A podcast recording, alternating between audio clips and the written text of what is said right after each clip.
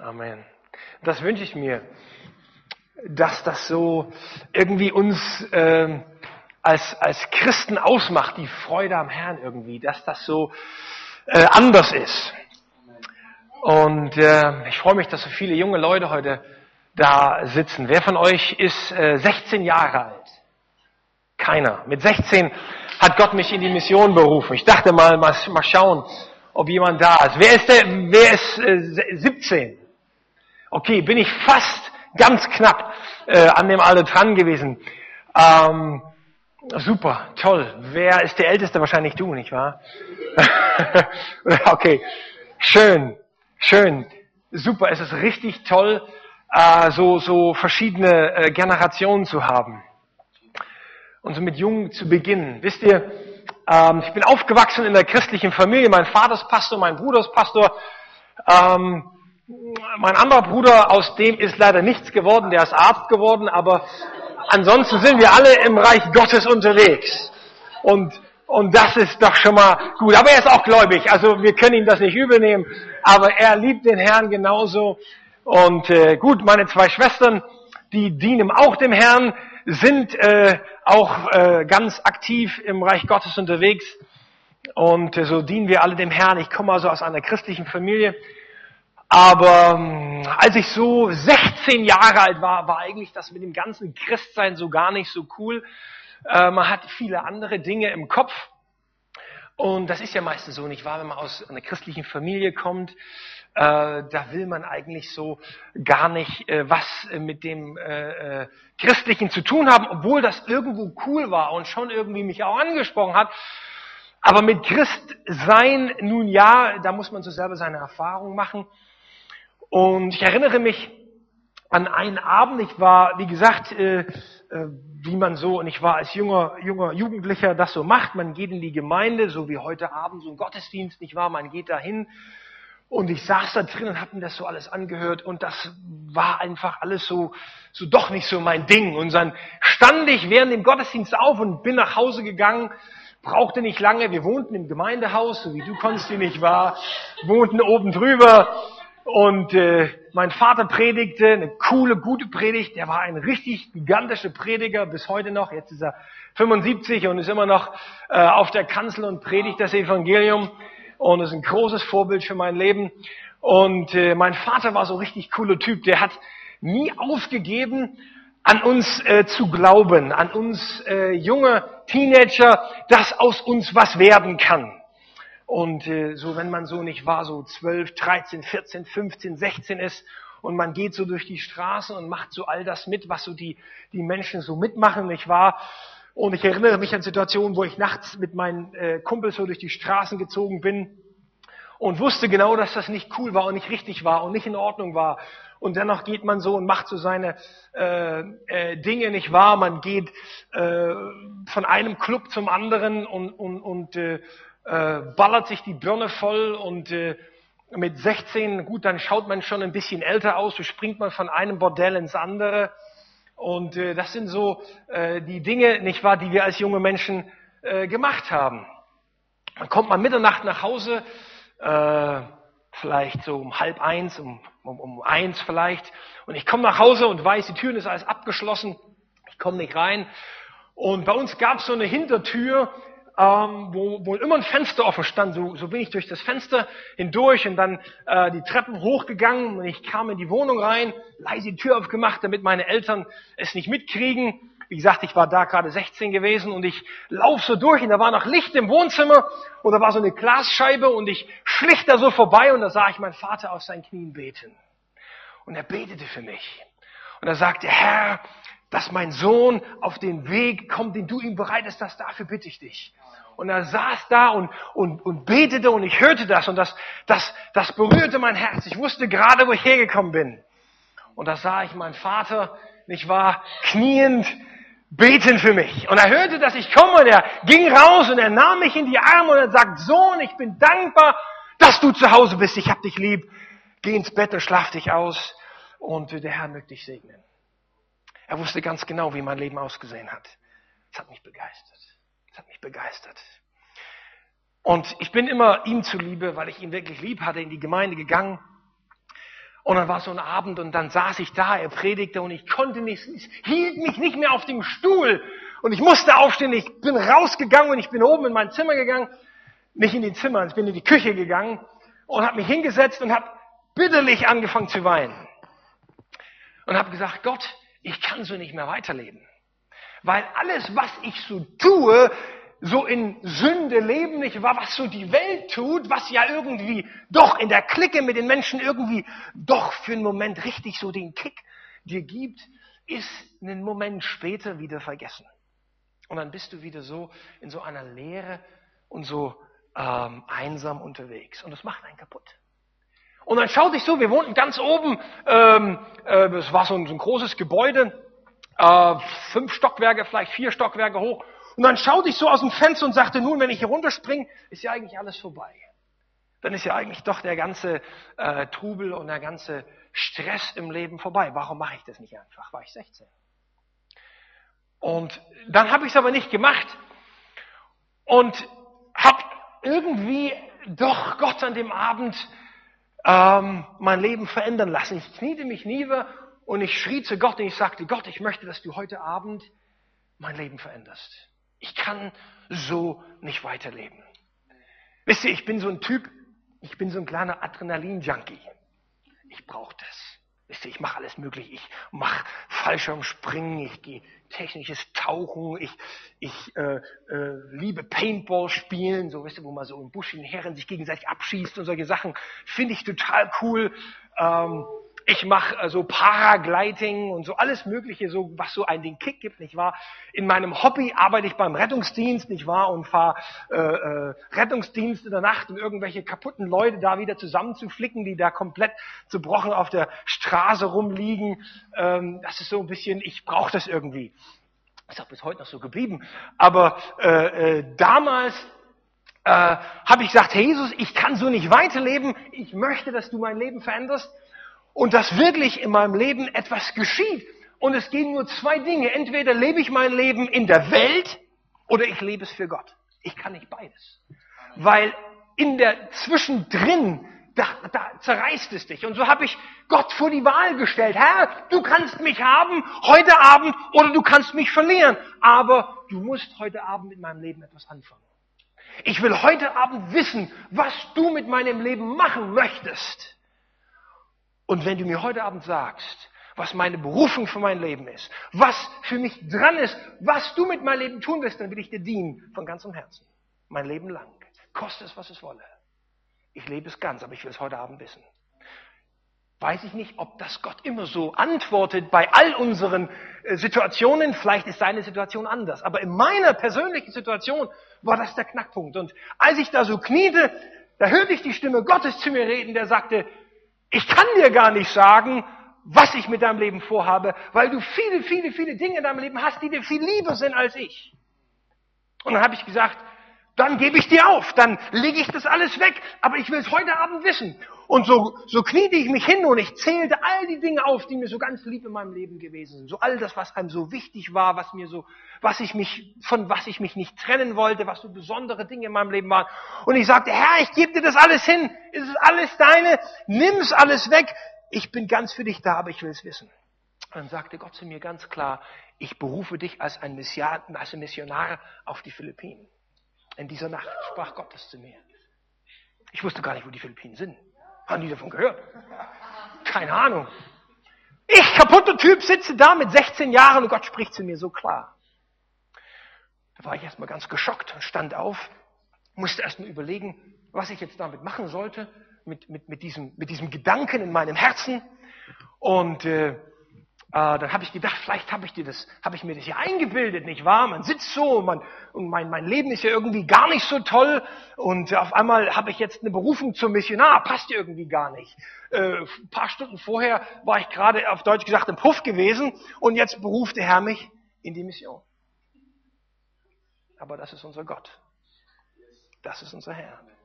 Und dann rief ich eine Freundin an in derselben Nacht, eine Missionarin, die bei uns in der Gemeinde Missionarin war. Ich rief sie an, klingelt ihr Telefon, ich sage, Anita, ich glaube, Gott hat heute Abend zu mir geredet. Und sagt sie, super, was hat er dir denn erzählt? Dann sage ich, du, ich glaube, Gott hat mich in die Mission berufen. Und dann sagte die mir, Karl, fing sie, fing sie an zu lachen und zu lachen und zu lachen. Und ich sage, wieso lachst du denn? Sagt sie, ja, weißt du, Gott hat zu mir schon geredet, dass das deine Berufung in dein Leben ist. Komm, bring dein Leben in Ordnung, in Ordnung, wir beten gemeinsam und dann fängt dein Leben heute ganz neu an. Es war aber schon spät abends, also wollte ich nicht noch zu ihr gehen, so machten wir unseren Termin im nächsten Tag.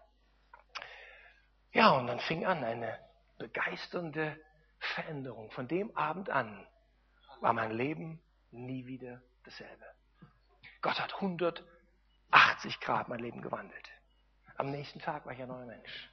Ich brachte das Alte in Ordnung, machte Dinge ins Reine, was ins Reine gebracht werden musste, bat Gott um Vergebung für die Dinge, die in meinem Leben falsch gelaufen waren, ging zu den Leuten hin, denen ich, die ich verletzt hatte, bat um Vergebung, gab zurück, was ich gestohlen hatte, musste Buße tun für das eine oder andere, was ich zerstört hatte. Und mein Leben fing neu an. Das war mit 16 Jahren. Es hat noch eine ganze Reihe an Jahren gedauert, bis Gott mich dann in die Mission geschickt hat. Mit 21 dann, also fünf Jahre später, hat meine Gemeinde mich ausgesandt zur Jugend mit einer Mission. Und äh, es war auch so eine ganz coole Begebenheit. Ich habe gesagt, Herr, wie soll ich jetzt gehen? Ich wusste das, als ich dann 21 war. Fünf Jahre lang habe ich dann dem Herrn in unserer Gemeinde ganz treu gedient, war voll äh, äh, dabei, habe den Pastor, so ein junger äh, Kollege, der mit meinem Vater gemeinsam gearbeitet hat, unterstützt, Straßeneinsätze gemacht, evangelisiert. Und dann, als ich 21 war, rief ich die Ältesten zusammen und habe die Ältesten äh, gerufen und gesagt, ihr wisst, Gott hat mir die Berufung gegeben, ich möchte in die Mission gehen, jetzt ist der Zeitpunkt, was denkt ihr darüber? Und dann haben sie gesagt, okay, lass uns eine Woche, wir beten darüber. Und dann haben sie eine Woche und nach einer Woche später beriefen sie mich in, in, in das Büro und sie sagten, Carsten, Gott hat das bestätigt. Er hat gesagt, du bist berufen in die Mission. Wir segnen dich in die Mission und nicht nur segnen wir dich, wir finanzieren dich sogar. Und so ging ich hin mit 21. Äh, ich, ich habe Zeit heute Abend, oder? Ich kann euch bestimmt Geschichten erzählen. Ich will euch ein bisschen was erzählen, was ich erlebt habe, weil ich denke, ich kann euch predigen, so viel wie ihr wollt. Konsti ist ein guter Prediger, wird das gut machen, aber ich will euch einfach nur Zeugnisse erzählen. Zeugnisse, was ich mit Gott erlebt habe. Weil ich denke, das ist etwas, was wir erleben dürfen, wenn wir mit Gott unterwegs sind. Wisst ihr, ich glaube, dass jeder von euch, der heute Abend hier sitzt, eine Berufung von Gott hat. Du bist berufen für Gott, ob du alt, jung oder wer auch immer du bist. Gott hat eine Berufung für dein Leben. Und da, wo du Jesus nicht kennst, will Gott dein Leben verändern. Er will es neu machen. Er will dir wirklich Leben geben. Die Bibel sagt, ich war, Christus sagt es selbst, ich bin gekommen, dass ihr Leben habt. Viele Menschen sind unterwegs, die wissen gar nicht, dass sie gar kein Leben haben. Sie denken, sie haben Leben, aber rennen einer Illusion hinterher. Und irgendwann verpufft diese Illusion. Und dann merken sie, sie haben gar kein Leben gehabt. Aber Jesus will dir Leben geben. Und so jung wie er hier sitzt, bin ich begeistert, weil ich weiß, dass jeder von euch Großes bewirken kann im Reich Gottes. Und ich glaube, dass jeder von euch eine Berufung hat. Und ich möchte euch heute Abend ein bisschen mitnehmen. Das zu motivieren, dass ihr euch danach ausstreckt, ganz für Gott zu leben. Ganz Gott zu fragen, was ist in meinem Leben das, was du für mich hast? Weil ich glaube, dass es Zeit ist, dass Männer und Frauen in Deutschland, im Reich Gottes aufstehen und für ihn unterwegs gehen.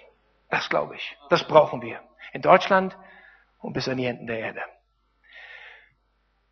Ich möchte ganz kurz noch einen Einblick, bevor ich dann in die Bilder und das alles äh, gebe, äh, ein, ein, ein kurzes Video am Anfang zeigen, damit ihr ein bisschen äh, wisst, was ich heute tue. Heute arbeite ich für das Missionswerk vom AVC. Ist euch das ein Begriff? Okay. Und ich bin ähm, zu 50 Prozent in meiner Arbeitszeit dort beim AVC und zu 50 Prozent bin ich Dozent am Theologischen Seminar Bereuer. Darf also solche jungen Männer wie Konsti und äh, nette Damen äh, mit zurüsten, dass sie im Reich Gottes Großes leisten dürfen. Und äh, das ist ein großes Vorrecht, dass ich das tun darf. Und äh, von meinem Herzen her aber bin ich wirklich ähm, Missionar, dafür brennt mein Herz. Das ist was, was, was in meinem Herzen die Grundlage ist.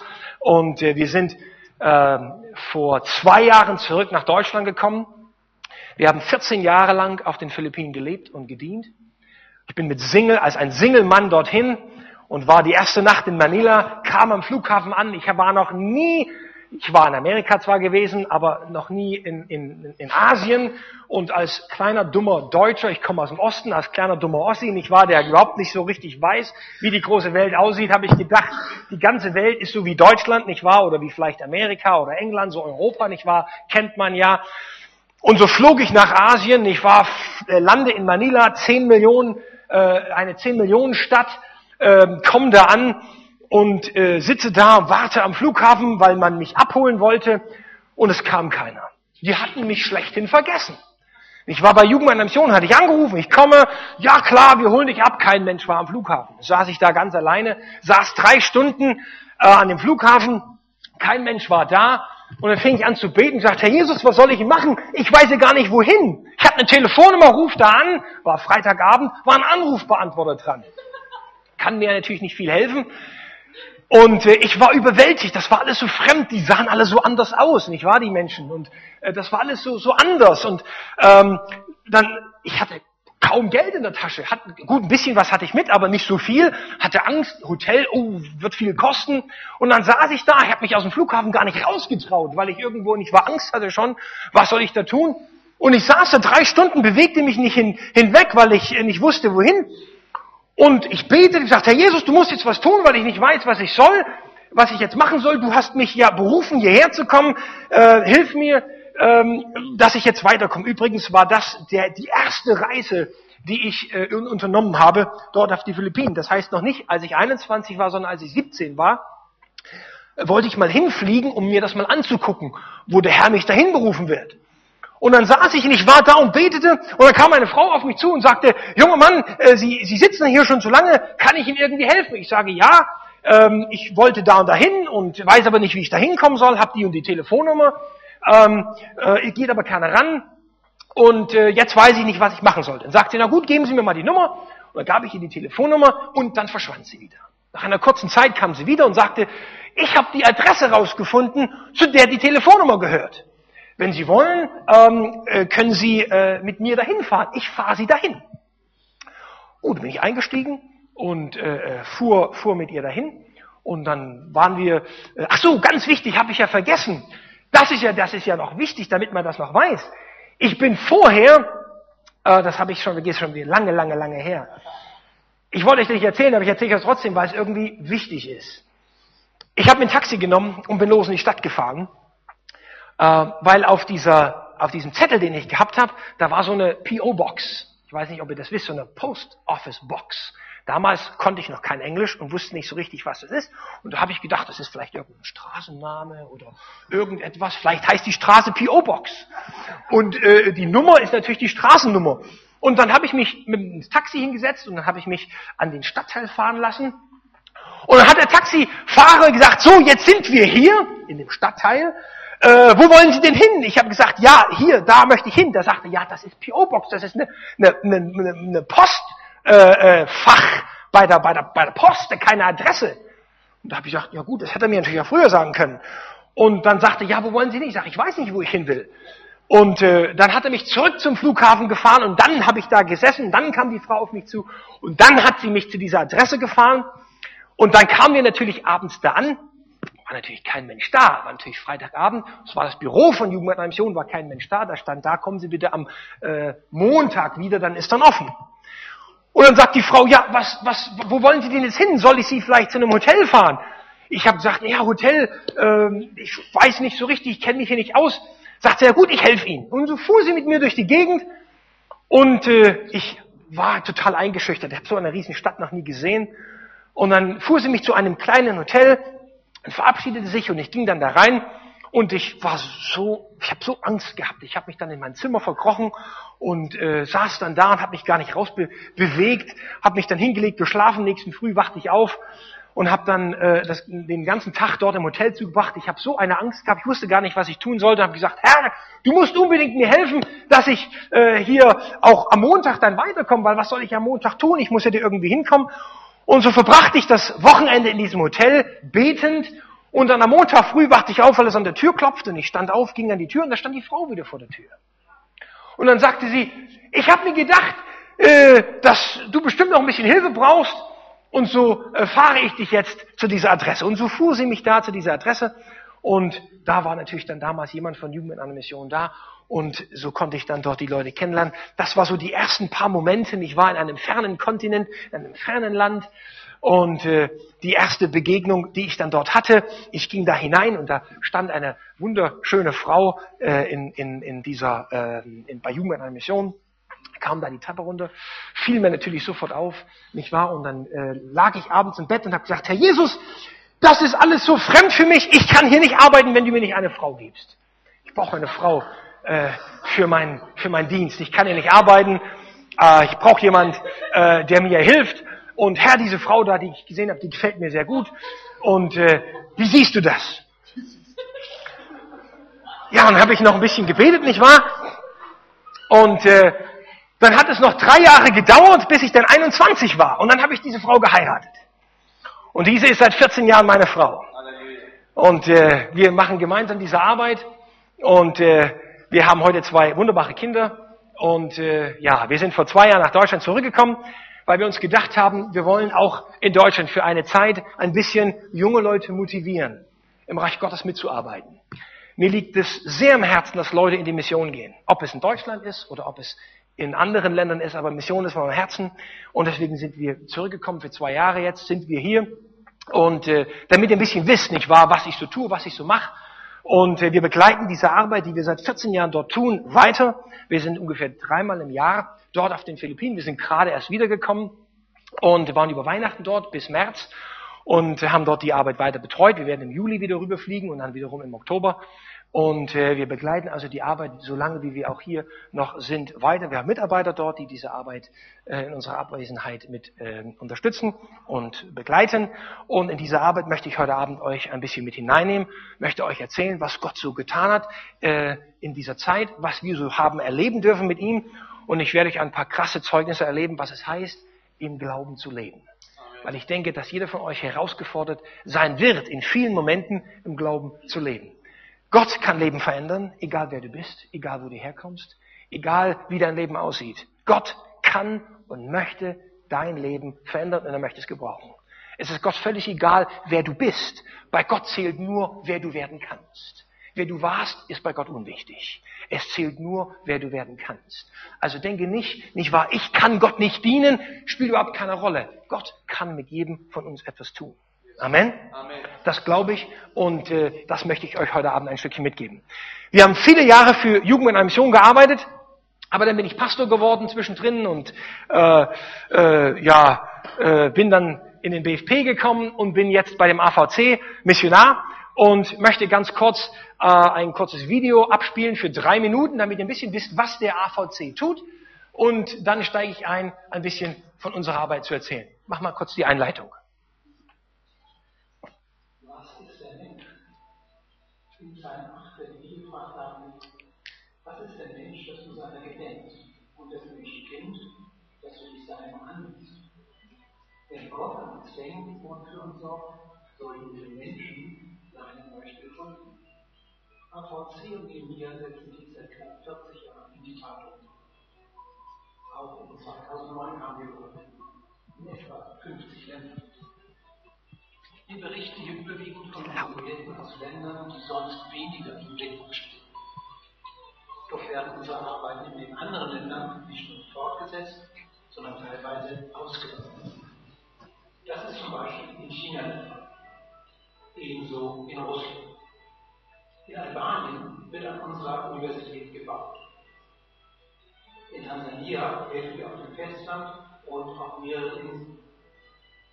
Und in Indien wird derzeit unser Zentrum für Senioren erheblich erweitert.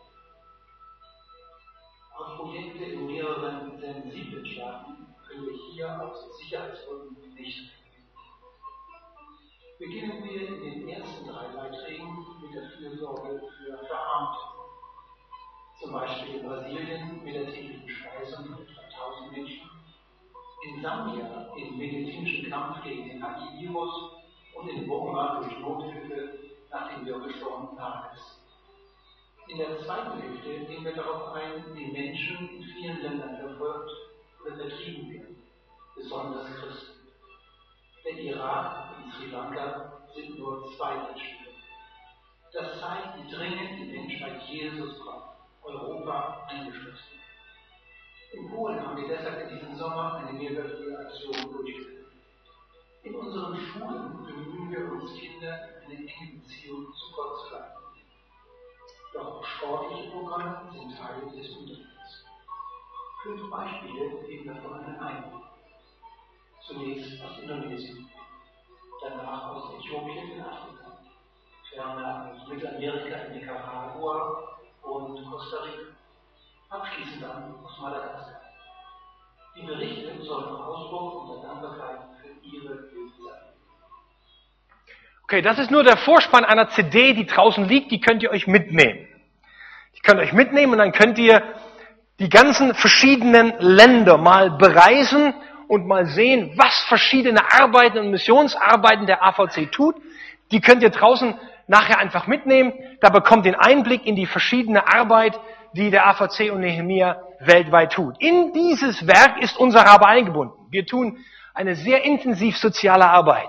Ein großer Teil unserer Arbeit ist ein soziales äh, Arbeit und ein soziales Engagement in den Elendsvierteln und Slums, an den verschiedenen Plätzen, aber ganz besonders in Manila. Ähm, ein zweiter Bereich ist auch eine Gemeindegründungsarbeit, die wir bewusst in den Bergen der Philippinen tun. Und auch da nehmen wir euch ein bisschen mit hinein. Und dann ein dritter großer Bereich ist der medizinische Bereich. Ich selber bin ja auch Sanitäter und äh, äh wir haben ein Team mit Ärzten und Krankenschwestern und Sanitätern, die dann durch die verschiedenen äh, äh, Ecken und, und Plätze des Landes reisen und dann an vielen verschiedenen Orten, Orten Tageskliniken für viele, viele Kranke anbieten und dann am Abend Evangelisation durchführen. Und wir erleben, dass Gott beides nutzt. Medizin, aber auch wunderbar Heilung schenkt. Und auch das äh, ist ein wunderbares Zeugnis von dem, was Gott dort tut. Also seid so lieb, äh, lauft nicht einfach weg, nehmt euch paar CDs mit. Ähm, das gibt euch auch ein bisschen einen Einblick in die verschiedenen Missionsarbeiten, die wir tun. Und dafür könnt ihr natürlich auch selber mit ermutigt werden. Okay, jetzt machen wir mal die Präsentation, die äh, ich dabei habe. Und ich nehme euch mal mit hinein in die Arbeit, ähm, die wir dort seit ja, knapp 14 Jahren dort gemeinsam mit meiner Frau und unserem Team dort tun. Ich muss dann einfach mal klicken. Ach so, okay. Ich hoffe, dass es funktioniert. Wisst ihr, das ist wieder so eine Sache. Ähm, das ist vielleicht ein gutes Zeugnis. Wisst ihr, Gott redet zu uns und Gott redet sehr intensiv und sensibel. Manchmal nicht immer sehr laut, dass wir es hören, aber, aber Gott redet zu unserem Herzen und er macht es sehr wohl klar. Und je mehr wir auf Gott hören, um je mehr, umso mehr lernen wir seine Stimme zu verstehen. Und es ist gut, auf die Stimme des Heiligen Geistes zu hören. Immer wieder gibt es Momente, wo Gott hinein in unser Leben redet. Und wenn wir nicht hören auf das, merken wir, dass wir nachher im Nachteil sind. Auch heute früh, auch heute Nachmittag, als ich losgefahren bin. Diese Präsentation ist sehr, sehr groß. Ist ein bisschen eine Überforderung für diesen Laptop. Und als ich, ich habe viele Gemeinden jetzt besucht und überall war das gar kein Problem. Und als ich heute aus dem Büro ging, habe ich so in meinem Herzen den Eindruck gehabt, so ganz deutlich, nimm deinen Rechner mit für diese Präsentation. Und ich dachte, nee, brauche ich nicht. Die Gemeinde wird schon einen Rechner haben, der das funktioniert. Und dann packte ich meine Sachen ein und immer wieder merkte ich, nimm den Rechner mit, nimm den Rechner mit. Und dann saß ich im Auto und dann merkte ich wiederum, dass so der Geist Gottes zu mir sagt, nimm den Rechner mit. Und dann sagte ich, Herr Jesus, die haben doch einen Rechner. Brauche ich nicht mitnehmen. So was Dummes, nicht wahr? Man mit dem Herrn erzählen will, nicht wahr, was die anderen haben. Aber so sind wir manchmal. Deswegen hängt die Präsentation jetzt ein bisschen weil ich nicht auf den Herrn gehört habe. Hätte ich meinen Rechner mitgebracht, wäre das jetzt nicht so ein Problem. Aber das ist was Gutes, kann man auch daraus lernen. Also lasst uns auf die Stimme des, des Heiligen Geistes immer wieder hören. Ganz da drüben rechts oben, das sind die Philippinen. Für die, die nicht wissen, wo sie sind, wie ich zum Beispiel. Auch ich wusste nicht, wo die Philippinen sind. Übrigens, äh, da wohnen die hübschesten Menschen auf der ganzen Erde. Amen. ähm, ganz da drüben rechts, ähm, diese kleine Insel, äh, jetzt würde normalerweise diese reinzoomen, aber jetzt bleibt die Präsentation hängen. Also normalerweise würde es jetzt reinzoomen, die Philippinen würden rankommen, aber wenn ihr immer noch nicht wisst, wo sie sind, macht nicht, könnt ihr dann später mal auf einer Landkarte nachmachen. Klickt einfach weiter, äh, dann gehen wir in der Präsentation weiter. Die Philippinen sind ein wunderschönes Land. Ähm, große Berge, große Täler, überall wunderschöne Reisfelder hineingebaut in die Berge. Alles grün. Reis ist so die, die, die äh, meiste Nahrung, die der Mensch dort isst, nicht wahr? Reis zum Frühstück, Reis zum Mittag, Reis zum Abend, also sehr abwechslungsreich, nicht wahr? Äh, in diesem Sinne, äh, Reis etwas, was man überall äh, dort sieht. Machen wir weiter. Einfach so ein bisschen klicken, genau. Wunderschöne Berge und Täler, Klick einfach mal weiter durch. Genau, wunderschöne äh, Landschaften, Strände, wunderbare Menschen, so ein typisches Jeepney, nicht wahr, auf den Philippinen, so ein, so ein praktisches Gefährt, was überall Menschen von A nach B bringt, haben keinen äh, bestimmten Platz, wo sie los oder abfahren. Die fahren einfach überall und hält man die Hand raus, hält der an, springt man drauf und alles, was rein und drauf geht, ist okay. Man kann also nicht weiterfahren, wenn dann nicht mehr oben drauf passt, aber ihr seht, nicht wahr, Platz ist überall. Ähm, Manila, wie gesagt, eine enorme Millionenmetropole. Und was das, äh, äh, Moment, geh noch mal ganz kurz zurück. Was Manila prägt, wenn man äh, so durch die Stadt fährt, sind die enormen, ups, äh, dann geh lieber mal nicht zurück, weil sonst springt die ganze Präsentation bis zum Ende.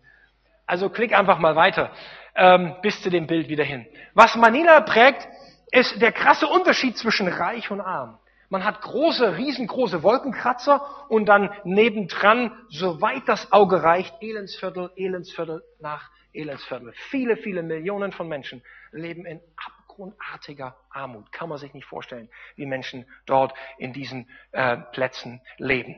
Aber die Menschen, das Besondere ist, sind wunderbare, fröhliche Menschen. Die haben immer ein Lächeln auf ihrem Gesicht, sie sind immer fröhlich. Selbst wenn sie noch so arm sind, sind immer Menschen, die fröhlich und äh, glücklich ein Stückchen aussehen. Mach einfach weiter. Das sind so ein paar Eindrücke von den Menschen dort, die man so haben kann. Ein, ein wie gesagt, dennoch ein wunderbares Land, was man hat. Wie gesagt, wenn man durchs Land fährt, immer überall diese ähm, Reisfelder. Klick einfach weiter, bis dann wir mal in der Stadt ankommen. Hier hat man jetzt das nächste Bild ist von Manila ein bisschen. Klick mal weiter. Also so ein bisschen in die Stadt hinein fotografiert, äh, so ein bisschen das, das Trubel der Stadt.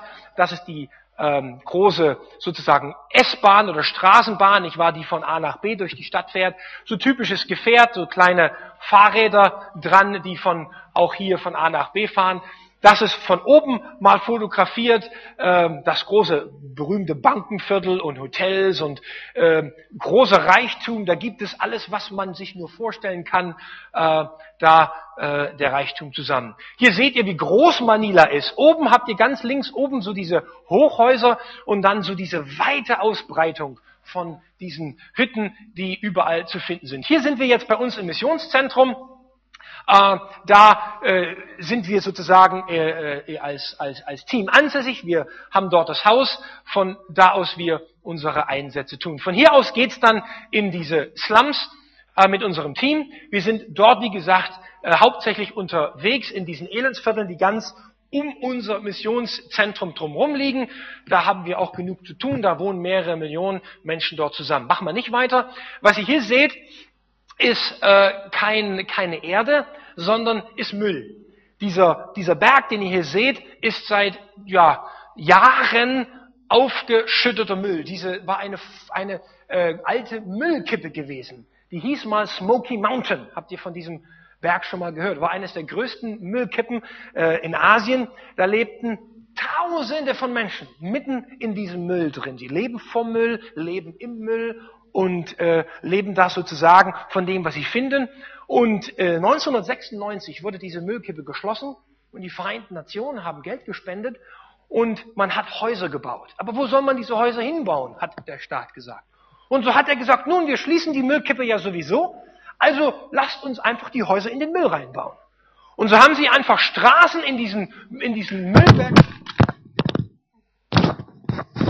nicht so oft machen, weil wenn man das so oft macht, geht es kaputt. Also äh, in diesem Sinne.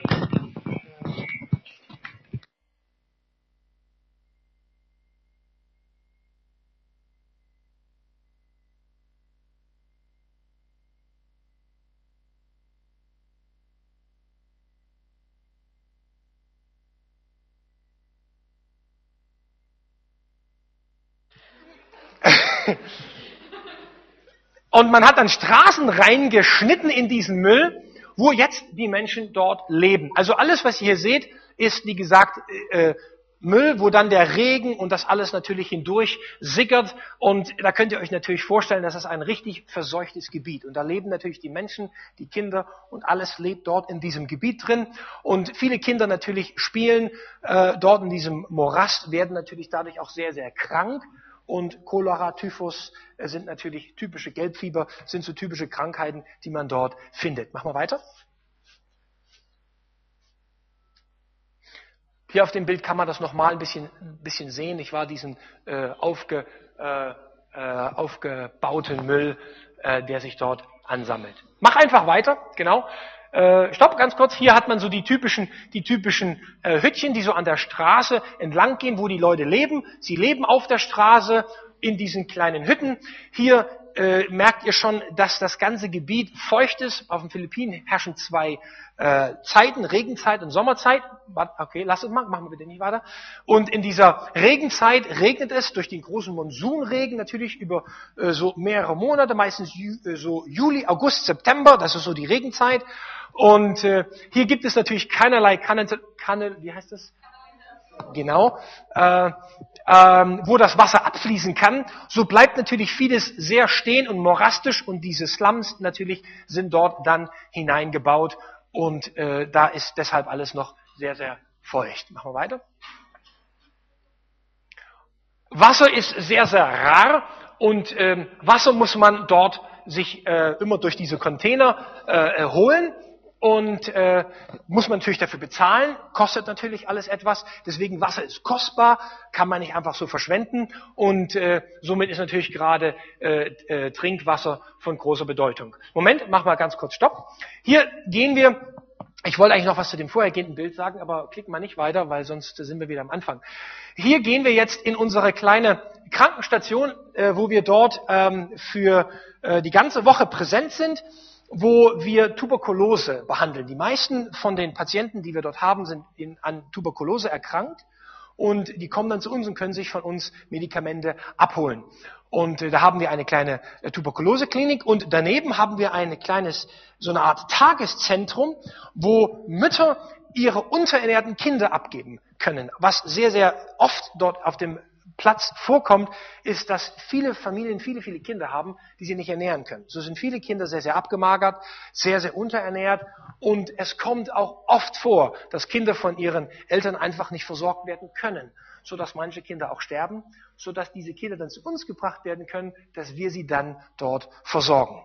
Und bevor ich aufs nächste Bild gehe, möchte ich euch kurz ein Zeugnis erzählen für, für auch wiederum die, die Kraft Gottes, die wirkt. Ich, ich äh, sage das einfach deshalb, weil mir wichtig ist, dass wir an die Kraft Gottes glauben. Okay? Vergesst mich, ich bin gar nicht wichtig, aber ich möchte, dass ihr, was ihr, was ihr einfach hört, dass ihr es wisst, dass Gott hat Möglichkeiten, die wir nicht haben. Meine Frau und ich, wir haben, als wir angefangen haben, ähm, die Arbeit zu tun, wollten wir sehr nah natürlich an den Menschen leben. So haben wir uns eine kleine, eine kleine, ein kleines Zimmer genommen, ganz in der Nähe von Müllberg.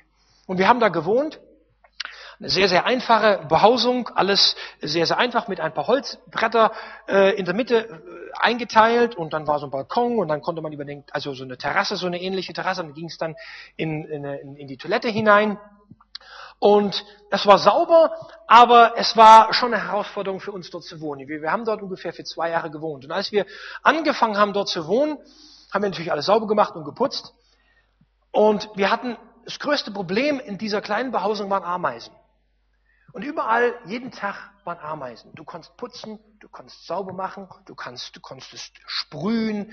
Jeden Tag waren die Ameisen wieder da. Immer wieder. Sie gingen nicht weg. Und man hat es für eine Weile geduldet, aber irgendwann stresst es einen.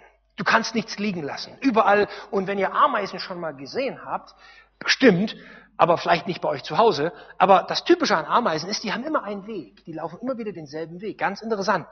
Und wenn die den Weg laufen, die finden immer wieder denselben Weg, immer wieder denselben Weg. Und, und wenn du irgendwas äh, nicht wahr äh, tust und vielleicht sprühst und das wäre Gift, dann laufen sie um das drumherum und finden sich einen neuen Weg und dann laufen sie immer wieder dasselbe.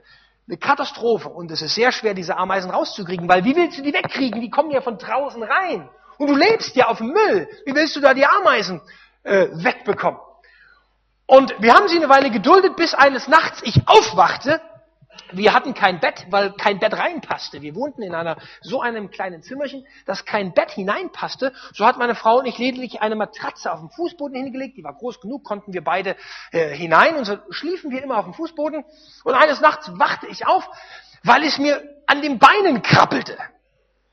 Und ich wachte auf und ich guckte und da sah ich wieder die ganzen Ameisen, so wie sie gelaufen sind. Ich war über das Bett drüber, über meine Beine, ich war äh, übers Bett und dann auf der anderen Seite aus der Tür heraus. Und da hatte ich genug. Ich bin aufgestanden und ich war stinkend sauer. Ich weiß nicht, ob ihr das schon mal kennt. So richtig, man, nicht wahr, man, man investiert sich, man gibt sich Mühe, man, man will dem Herrn dienen, nicht wahr? Und, und dann stand ich auf und dann habe ich Licht angeknipst und habe gesagt, Herr Jesus, Jetzt reicht's. Jetzt reicht's. Ich meine, alles ist ja cool für eine irgendeine bestimmte Zeit, aber jetzt reicht's. Ich möchte, dass das aufhört. Ich möchte, dass das aufhört. Es, es, es ist genug. Und da erinnerte der Herr mich an, das, an, an, das, an, an, an den Moment, wo Jesus an dem Feigenbaum stand. Was tat Jesus mit diesem Feigenbaum? Er verfluchte den Feigenbaum. Interessant und das Bild kam in mein Herzen.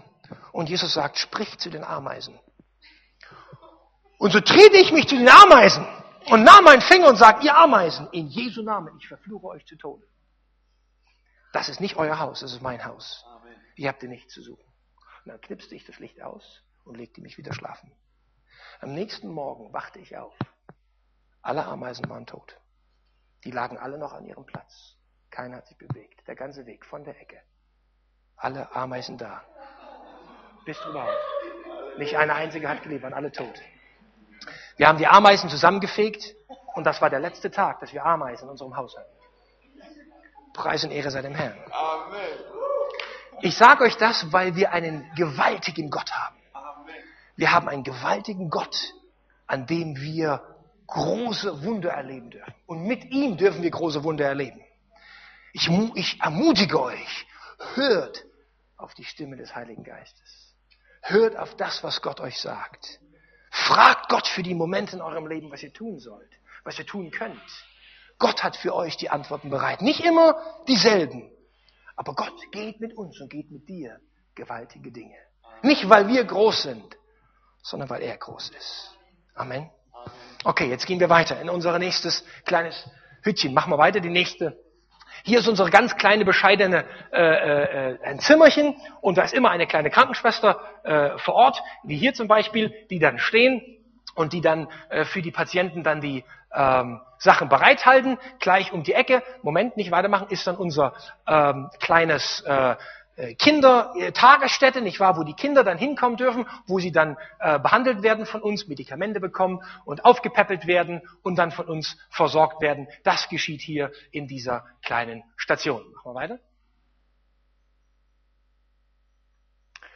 Das sind so die, die, die, die Kinder, die dort zu uns in diese Station kommen, ähm, werden dann von uns versorgt. Ihr seht schon hier, die Babychen sind sehr, sehr klein und sehr dünn. Hier unten ähm, eine, eine äh, Frau aus meiner Gemeinde. Das Bild ist ganz aktuell. Wir waren jetzt ja äh, wieder drüben gewesen und das ist eine Krankenschwester aus meiner Gemeinde, die gesagt hat, Mensch Carsten, du fliegst ja darüber, kann ich mitkommen? Und ich habe gesagt, klar, äh, wenn du dein Ticket zahlst, kannst du gerne mitkommen. Sagt sie, ja, mache ich. Und dann hat sie ihr Ticket äh, selbst gekauft und ist mit uns dahin geflogen und war die ganze Zeit mit uns dort vor, vor Ort. Und äh, äh, da hat sie mal einer dieser Kids auf dem Arm. Und äh, ja, ist immer wieder begeisternd zu sehen, ähm, wie, nicht wahr, Gott auch da Leute mit auf den Weg gibt, die sie verändert. Hier, wie gesagt, die kleinen Kinder, die wir dann dort behandeln und die sich von uns dann versorgen lassen. Okay, mal weiter. Ja, das sind so die typischen Kids, die von ihren Eltern dann gebracht werden. Das sind alles Müllkinder, also Kinder, die dort auf dem Müll äh, leben und, und, und von, ihren, von ihren Eltern dann zu uns gebracht werden und werden dann am Abend wieder von ihren äh, äh, Eltern abgeholt. Hier ist unser medizinisches Team, mit dem wir dann dort durch die Gegend äh, ziehen. Und wir sind insgesamt 20 äh, Leute in unserem Team. Und äh, hier ist ein kleiner Ausschnitt davon. Und wir gehen dann immer an verschiedene Orte, bleiben meistens so für drei, vier Tage an einem Platz und haben dann am Tag, äh, am Tag medizinische Einsätze und dann am Abend Evangelisation. Hier sind wir, wie, wie gesagt, in den Slums drin. Ihr seht alles voller Wasser. Das liegt daran, weil eben das Wasser in der Regenzeit nicht abfließen kann. Deswegen bleibt das in dieser ganzen großen Gegend überall stehen. Und dann ist es so dieser Morast, nicht wahr, der da äh, zu sehen ist. Und äh, man kann sich also sehr gut vorstellen, dass hier die Menschen, die hier leben, sie haben ja auch nicht wahr menschliche Bedürfnisse. Sie können also äh, nur in ja in einen Eimer mal machen, wenn sie mal müssen, weil es keine Toiletten gibt. Und das wird dann irgendwo wahrscheinlich vergraben. Ich habe äh, äh, jetzt nie direkt nachgefragt, wo die Menschen, die unsere Eimer entsorgen, diese hinbringen. Äh, will es auch eigentlich gar nicht so wissen. Hier ist eine kleine Gemeinde. Moment, nicht weitermachen. Ähm, die vor ein paar Jahren äh, äh, gegründet wurde, direkt in diesen Slums drin, eine kleine Pfingstgemeinde. Und äh, in dieser Gemeinde haben wir diese Einsätze hier jetzt mal gehabt. Wie gesagt, wir sind ja an unterschiedlichen Plätzen, aber unser letzter Einsatz war hier gewesen, wo dann überall aus diesem äh, Platz dann die Leute kommen dürfen, die sich dann dort ähm, behandeln lassen können von uns. Und äh, hier sind dann die Patienten, die dann dort warten. Machen wir weiter. Und dann von uns behandelt werden. Müssen sich dann registrieren und äh, kommen dann an die äh, Plätze äh, von den Medizinern und lassen sich dann dort die Behandlung gefallen. Unten äh, auch äh, mein Bruder ist ja Arzt, der auch uns oft besucht und uns sehr oft dort mit begleitet. Ein großes Problem, was die Kinder haben, ist diese äh, Hasenschade, die hier so offen ist, ist eigentlich äh, in Deutschland wird deshalb verhindert, weil die Mütter, wenn sie schwanger werden, Folsäure bekommen. Nur mit dieser kleinen bisschen Vitamine kann man helfen, dass die Kinder dieses nicht haben. Ist in Deutschland total Standard, aber dort mangelt es an jeglicher Vitamine, großer Vitaminmangel, sodass viele, viele Kinder dort diese Krankheiten haben und das dann hier offen ist. Und äh, das wird dann von ja, Spenden natürlich dann äh, äh, operiert. Wir, wir können dann also die Kinder in die Kliniken bringen und die können dann äh, verarztet werden, können dann behandelt werden. Dieses hier, machen wir kurz nicht weiter, ist äh, eine, eine kleine Prothese, die die Kinder bekommen, dass sie äh, trinken können an der Brust, weil sie können ja gar nicht saugen, wenn das hier offen ist. Und so bekommen sie diesen kleinen Einsatz, ähm, dass sie dann auch gestillt werden können. Und wie gesagt, wir äh, behandeln dann diese Kinder und die werden dann dort auch ähm, operiert. Ja, dann kommen sie, lassen sich äh, dann natürlich erstmal registrieren, aufschreiben, wie schwer sie die sind, Alter, Name, Blutdruck und diese ganzen äh, Dinge. Von hier, ganz kurz, von diesen äh, medizinischen Einsätzen, die wir hier in den Slums tun, springen wir jetzt zu den medizinischen Einsätzen, die wir in den Bergen tun, weil wir genauso dort in den Urwald auch diese Einsätze tun. Und äh, so äh, springen wir mal von den Slums in die Bergwelt. Die Bergwelt eigentlich hat einen großen Vorteil, auch obwohl sie sehr, sehr abgelegen ist und sehr, sehr weit entfernt von den Großstädten, hat aber einen Vorteil, dass es natürlich relativ Natur ist. Es ist sauber, äh, im Gegensatz nicht wahr zu den Großstädten. Machen wir kurz nicht weiter. Und äh, na gut, okay. Und äh, äh, hier sind wir mit unserem Team unterwegs.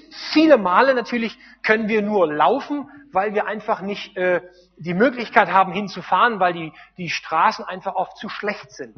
Unsere Fahrzeuge können oft nur bis zu einem bestimmten Punkt, wo es dann nicht mehr weitergeht und dann müssen wir natürlich äh, stehen bleiben und können dann oft nicht mehr weiter. Und viele, viele Male sind wir dann dort äh, auch für viele Stunden unterwegs. Acht, neun Stunden ist keine Seltenheit, die wir dann dort unterwegs sind, äh, um diese äh, Dörfer zu erreichen. So sieht das dort aus. Wie gesagt, auch sehr, sehr einfach. Ganz, nicht wahr, schlicht. Aber auf alle Fälle dennoch nicht wahr, zumindest sauberer als in äh, den Großstädten. Aber auch hier die Menschen sehr, sehr äh, arm. Viele Menschen arbeiten, leben von dem, was die Natur ihnen bereitet, was sie dort finden. Haben wir das nächste Bild?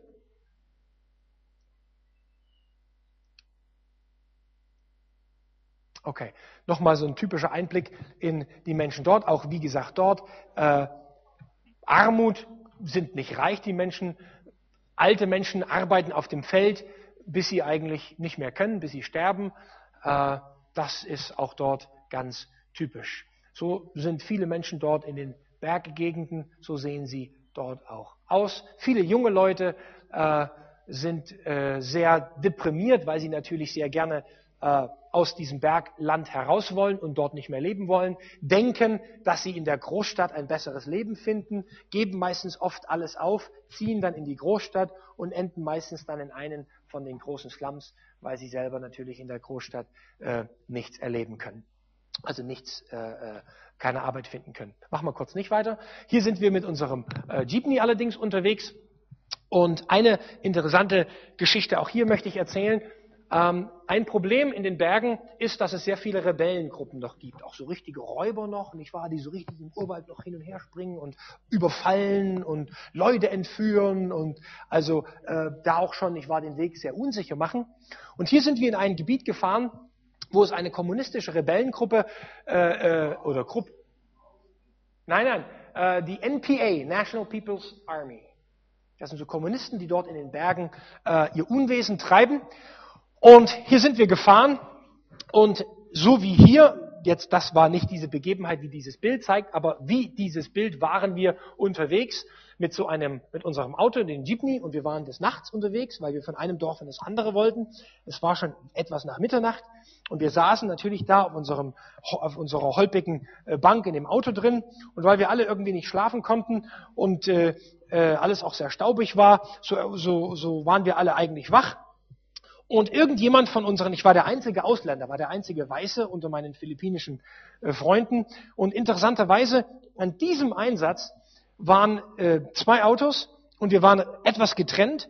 Und in meinem Auto waren alles unsere weiblichen Mitarbeiter, ich und der Fahrer. Wir waren die einzigen, der Fahrer und ich, wir waren die einzigen Männer, alle anderen waren die Frauen. Wir waren also insgesamt in dem Auto 16, äh, ungefähr 19 Leute in diesem, in diesem, in diesem Fahrzeug.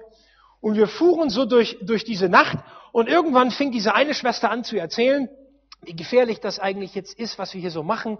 Und äh, mitten in der Nacht äh, hier lang zu fahren, äh, es könnte ja hier irgendjemand aus dem Busch rausspringen, nicht wahr? Und man kann sich ja äh, gar nicht vorstellen, nicht wahr, was alles passieren kann. Kein Mensch wird uns helfen. Und dann auch noch ein Ausländer dabei, in Weißen, nicht wahr?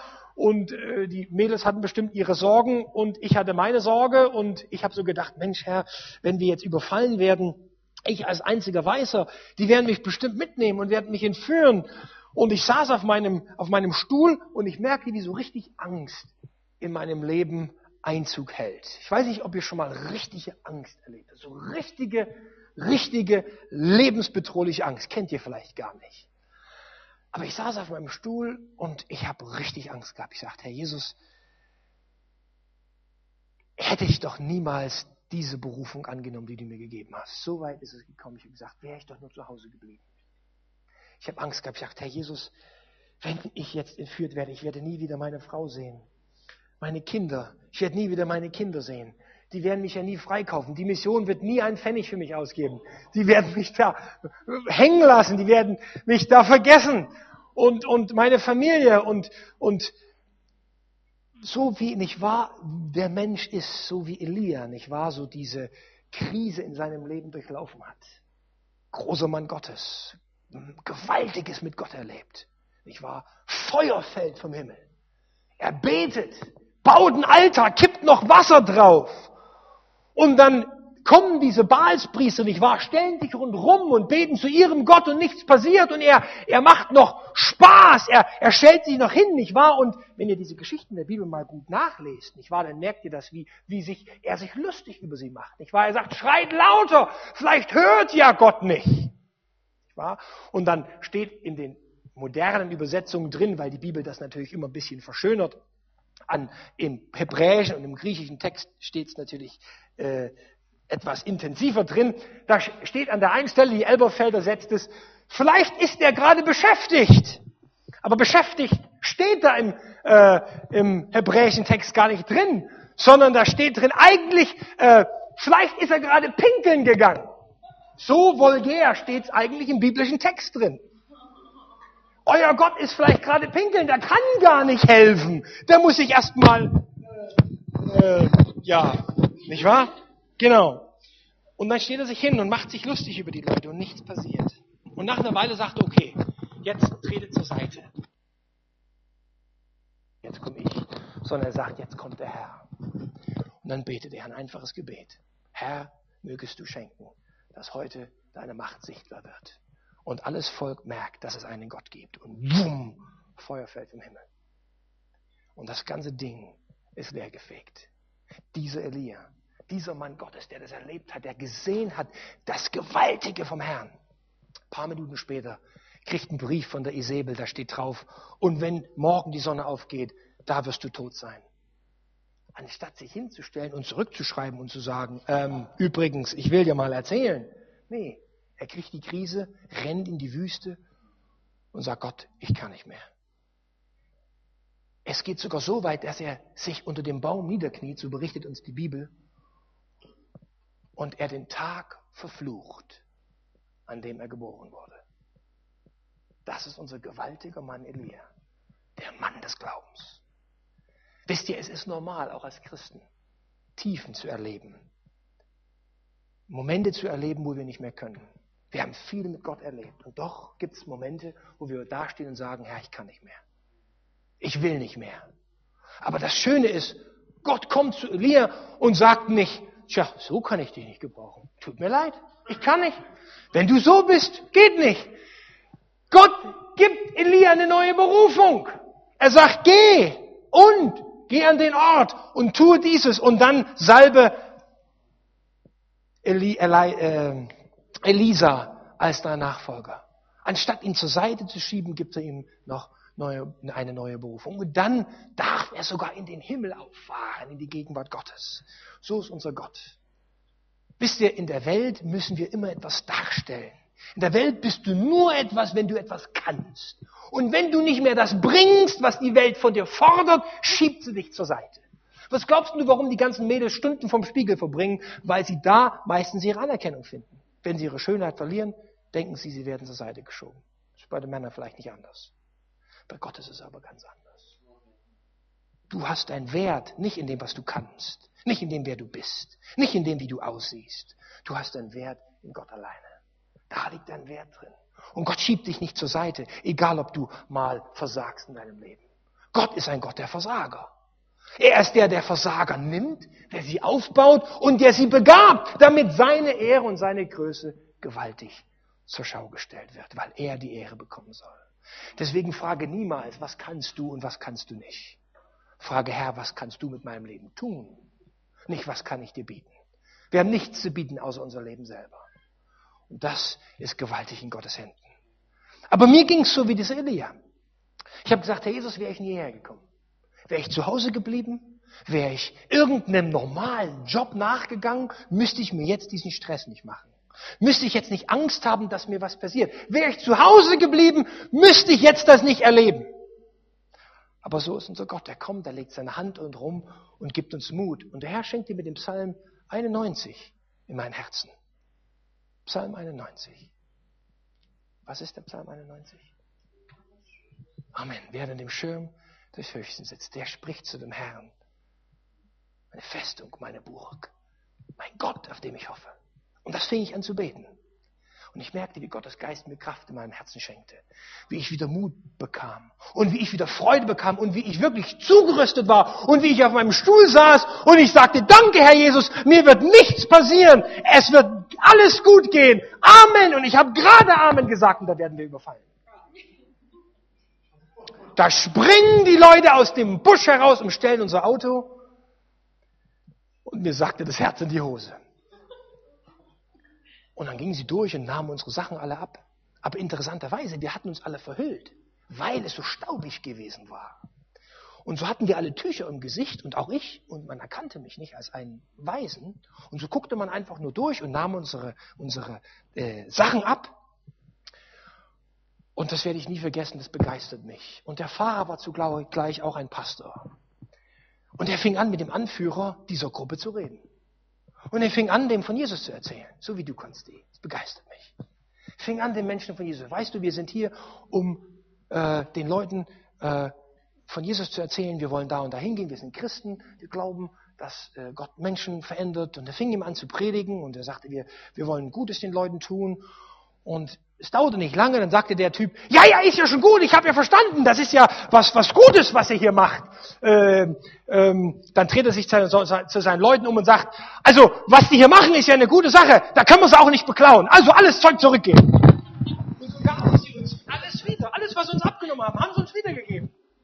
Und haben äh, die, den Baumstamm, den sie da auf den Weg geworfen haben, haben sie noch für uns weggeräumt. Und dann konnten wir weiterfahren.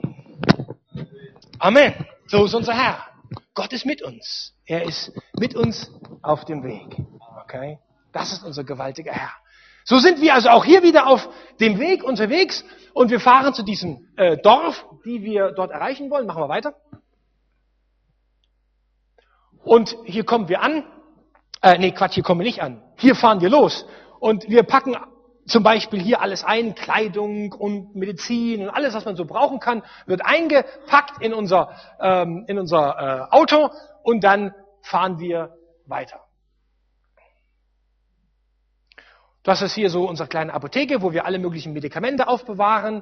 Äh, wir kaufen alle Medikamente dort, weil sie viel, viel, viel, viel billiger sind, als sie von Deutschland rüberzubringen. Also die Spenden, die wir bekommen, die können wir dann einsetzen, um dort die Medikamente zu kaufen. Und ja, hier mit unserem Team sind wir unterwegs und fahren voll bepackt in die Berge. Hier sieht man also gut, so haben wir in dieser Nacht gesessen, nicht wahr? Also mit unseren Leuten da drin, mit allen möglichen Zeug noch obendrauf und in der Mitte. Und so fährt man dann auf dieser Hühnerbank äh, für viele Stunden, bis man dann einmal ankommt. Ja, äh, übrigens ist das Marke Eigenbau, gibt es nirgendwo zu kaufen. Philippinen, äh, einziges Land auf der Welt, wo es diese schönen Dinge gibt, nicht wahr, werden selbst hergestellt. Gut, man bleibt auch mal stecken, äh, muss dann, äh, es gibt ja keine richtigen Wege, nicht wahr, gibt dann mehr so, so äh, ja, Naturpfade, nicht wahr, und äh, da ist man dann unterwegs. Machen wir weiter. Und äh, irgendwann kommt man dann an. Hier sind wir allerdings nicht mehr weitergekommen, weil unsere Autos einfach die Wege nicht mehr geschafft haben. Und äh, so haben wir das meiste getragen. Und ein Bauer kam allerdings des Weges und dem haben wir gefragt, ob wir den seine, seinen Wasserbüffel mal ausborgen dürfen. Und äh, der hat uns dann diesen äh, dann ausgeliehen und so konnten wir dann äh, das ein bisschen ablegen auf diesen Karren und äh, konnten dann in die Berge gehen und mussten nicht alles per Hand schleppen, aber das meiste natürlich wurde von uns getragen. Hier ist man dann gute äh, einige Stunden dann unterwegs, bis wir dann irgendwann mal ankommen, hier mal Pause machen. Ihr seht, all diese Dinge müssen natürlich getragen werden. Die ganzen Kisten sind voller Medikamente hinten dann so ein, so ein, so ein Soundsystem, so ein, so ein Portable Sound System, was man dann tragen kann, wo man dann auch also Mikrofon und dann anschließen kann. Generator, Stromgenerator dabei, äh, dass man dann, wie gesagt, alles hat, was man dann braucht. Irgendwann am Abend kommen wir dann an und äh, äh, ja, das sind so die Hütchen dort in diesem Dorf, wo wir da äh, hingehen. Dann wird für uns noch gekocht. Die Leute haben dann ein bisschen Essen für uns fertig gemacht dort auf dem kleinen äh, Kochtopf, wird dann vorbereitet, dann noch ein bisschen austauschen. Hier ist meine Cousine dabei, die ist auch Ärztin, äh, die begleitet uns auch immer wieder öfters übers Jahr verteilt. Ähm, ist immer schön, wenn dann Leute aus Deutschland mitkommen. Dann essen wir ein bisschen was am Abend und dann, äh, ja, glaube ich, haben wir noch eine Andacht. Ach nee, hier haben wir noch die Sachen aufgeräumt, genau. Äh, hier haben wir alles Mögliche, was wir da an Sachen mitgebracht haben, noch zusammengepackt, weil wir ja Sachen ausgeben dort an die Dorfbewohner. Wir sind hier sehr, sehr weit oben in den Bergen und hier an dem Einsatz sind wir an einer großen Schule, die es dort gibt, an einem relativ zentralen Platz. Und ähm, in diesem Einsatz konnten wir mit dem Auto bis an diese, an diese Schule fahren. Wir haben da so Allradfahrzeuge äh, gehabt, die konnten uns da bis dahin fahren. Und hier ist es sehr, sehr kalt. Deswegen, weil es sehr, sehr hoch ist, deswegen sind Sachen, Anziehsachen relativ äh, wichtig und gut, damit die Leute nicht so frieren. Und so haben wir dann all diese Sachen dann ausgepackt und äh, in kleine Tütchen gemacht, das dann so Familien haben. Hier sitzen wir abends nochmal zusammen, beten nochmal, wir sind zwar relativ müde, aber äh, der eine oder andere ist vielleicht eingeschlafen, aber ist ja nicht so schlimm. Zumindest waren wir da gewesen. Ich war Herr, wir, ich bin für dich eingeschlafen, aber wenigstens war ich da, so ungefähr, weißt du. Äh, dann am nächsten Morgen, unser Essen wird gekocht. So, so typisch, wie man dann dort kocht, nicht wahr? Ein bisschen mit Holz auf die großen Kochtöpfe und dann ähm, konnte man die ganze äh, Kollektion da versorgen. Also typisch Reis, nicht wahr? Das ist, was es für, alles, für alle Leute gibt. Äh, also wer Reis mag, ist dort sehr gut bedient, nicht wahr? Reis ist das, was wir gemeinsam essen. Hier haben wir ein, ein gutes Bild, machen wir nicht weiter, wo wir mit unseren Soldaten unterwegs sind. Viele Einsätze haben wir einfach Soldaten dabei, weil es einfach wirklich sehr, sehr gefährlich ist, an die verschiedenen Ecken und Enden dort zu gehen, so dass wir oft das Militär äh, bitten, uns zu begleiten und äh, uns dann dort schützen. Äh, natürlich können diese Soldaten auch zur Gefahr werden. Meine Frau und ich, wir hatten einen Einsatz dort mit diesen Soldaten, wo wir über mehrere Tage an einem Platz waren. Es war wirklich sehr gefährlich. Und waren viele, viele Soldaten da. Und ich war der einzige Ausländer wiederum. Und man hatte mir ganz besonders äh, viel Schutz zugewiesen. Und ich hatte eine, eine kleine Hütte mit meiner Frau gemeinsam. Und man hat uns äh, die ganze Hütte voller Soldaten gepackt äh, vor der Tür und äh, in, in, den, in dem Flur und äh, dann hatten wir ein kleines Zimmerchen, wo wir drin geschlafen haben. Dann haben die Soldaten vor der Tür gelegen, damit ja keiner rein kann. Und dann habe ich mir gedacht, Mensch, wenn du mal nachts aufs Klo musst und du gehst da raus und du trittst da drüber und du hast irgendjemanden, der schnell bei der Waffe ist, der denkt vielleicht, du bist ein Einbrecher und schießt dich gleich ab. Aber war nicht so gewesen. Äh, wir haben gut übernachtet, aber am nächsten Morgen, war vielleicht vier Uhr früh, die Soldaten standen auf, wir lagen noch im Bett und das Zimmer war sehr, sehr klein. Was heißt Bett? War eine Holzpritsche. Wir haben in so einem Schlafsäcken drin gelegen. Und die, das Zimmerchen war so klein, dass du gerade so reinpasstest, so längs, längs, nicht wahr? Die Füße so an der Wand und der Kopf so an der, an der, an der anderen Wand.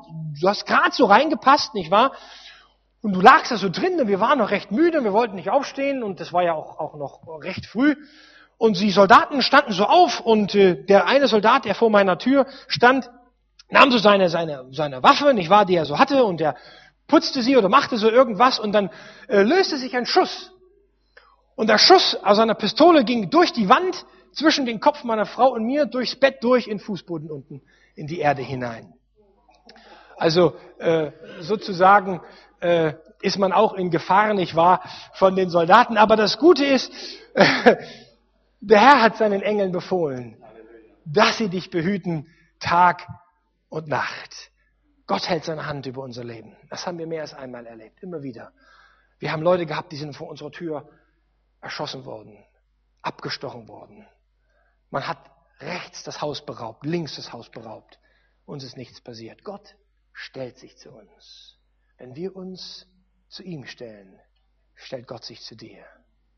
Du brauchst nie Sorge haben, dass Gott sich nicht an deine Seite stellt. Wenn er dich berufen hat, wird er mit dir gehen. Er wird das bezahlen, was er bestellt. Er wird versorgen, was er sich ausgesucht hat. Und wenn er dich berufen hat, darfst du wissen, Gott geht mit dir. Er bewacht dich, er schützt dich, er ist an deiner Seite. Okay, machen wir weiter.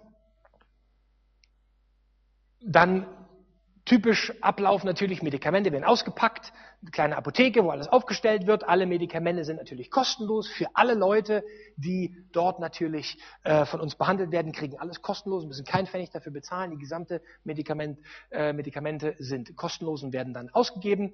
Dann sind natürlich überall die Leute, die Patienten, die dann schon warten, bis sie dann an der Reihe sind und die kommen dann und lassen sich dann dort von uns behandeln kommen dann aus unterschiedlichen Bergdörfern überall her, die dann äh, ja, sich behandeln lassen. Auch hier wiederum merkt ihr typische Einwohner noch der, der, der Berge, die dann dort äh, so auch leben. Dann hier in der Schule dann die Behandlung ähm, von den Patienten. Die kommen dann, ähm, klick ruhig einfach weiter und lassen sich dann dort behandeln. Rechts ist Fidel, einer unserer äh, Ärzte, der unser Team leitet und der dann dort für die ganze medizinische äh, Behandlung verantwortlich ist. Ja, die Leute müssen natürlich wiederum warten, bis sie dann an der Reihe sind. Ihr merkt wiederum viele, viele Kinder, äh, die sich dann behandeln lassen. Das ist mein Bruder, der immer wieder uns auch begleitet und uns äh, versorgt. Dann, wie gesagt, die Behandlung, nicht wahr, die dann durchgeführt wird. Auch hier erleben wir immer wieder, wie Gott Großes auch tut, wie Gott heilt.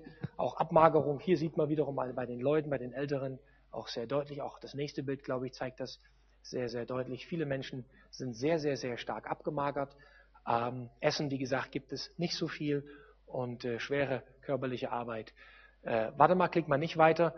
Ähm, großes Problem natürlich für die Kinder ist äh, Hautprobleme.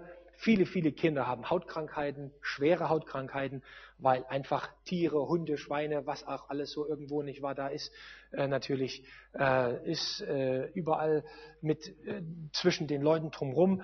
Äh, es gibt meistens Familien leben in ihrer Holzhütte und dann haben dann einfach unten den reinen Erdboden oder den Zement vielleicht, ist alles nicht so sauber, so dass natürlich viele Keime sich bilden können und gerade die Kinder natürlich, die dann krabbeln, müssen natürlich dann darunter sehr stark leiden. Mach mal weiter. Ähm, hier haben wir einen, einen Jungen, den, auch da wiederum haben wir ein Wunder Gottes erlebt. Dieser Junge ist elf Jahre alt und äh, er hat äh, ganz schlimme Verbrennungen am Körper erlitten. Ihr könnt das sehen, äh, ungefähr ja, 70 Prozent, äh, 80 Prozent seines Körpers sind völlig verbrannt. Und ähm, wir haben ihn über knapp ein halbes Jahr im Krankenhaus äh, versorgen können. Also wir haben ihn ins Krankenhaus äh, ge gesteckt und äh, versuchen können zu versorgen. Ähm, allerdings die Versorgung ist sehr, sehr schlecht. Äh, man hätte ihn jetzt in ein großes, nach Manila fliegen können, vielleicht dort in ein Krankenhaus. Aber das kann man gar nicht bezahlen. Die Kosten sind so unmöglich hoch, äh, sodass ein normales Krankenhaus sich um ihn gekümmert hat und wir äh, dennoch für ihn, warte mal, jetzt war es zu schnell.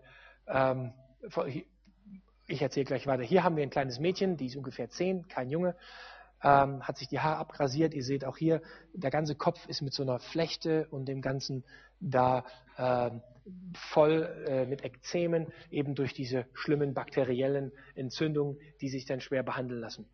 Der Junge vorher, wie gesagt, den haben wir versorgen können im Krankenhaus, aber auf dem Bild vorher habt ihr gesehen, sein Knie, das war ja komplett zugewuchert mit diesen, mit diesen ähm, Narben der kann gar nicht wieder normal laufen. Das geht gar nicht, weil die Narben wachsen nicht mit.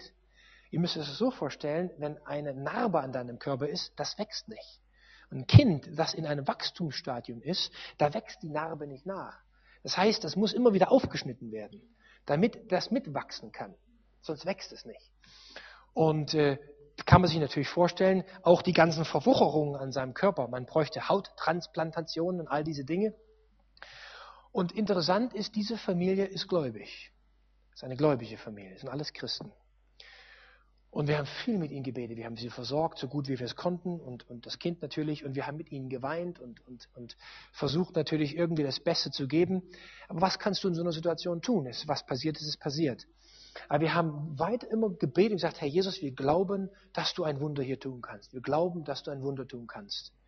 Letztes Jahr, es ist jetzt vor zwei Jahren gewesen, letztes Jahr, am Anfang letzten Jahres, hat ähm, ein Gespräch stattgefunden mit einer, einer äh, Missionarin, die ich kennengelernt hatte.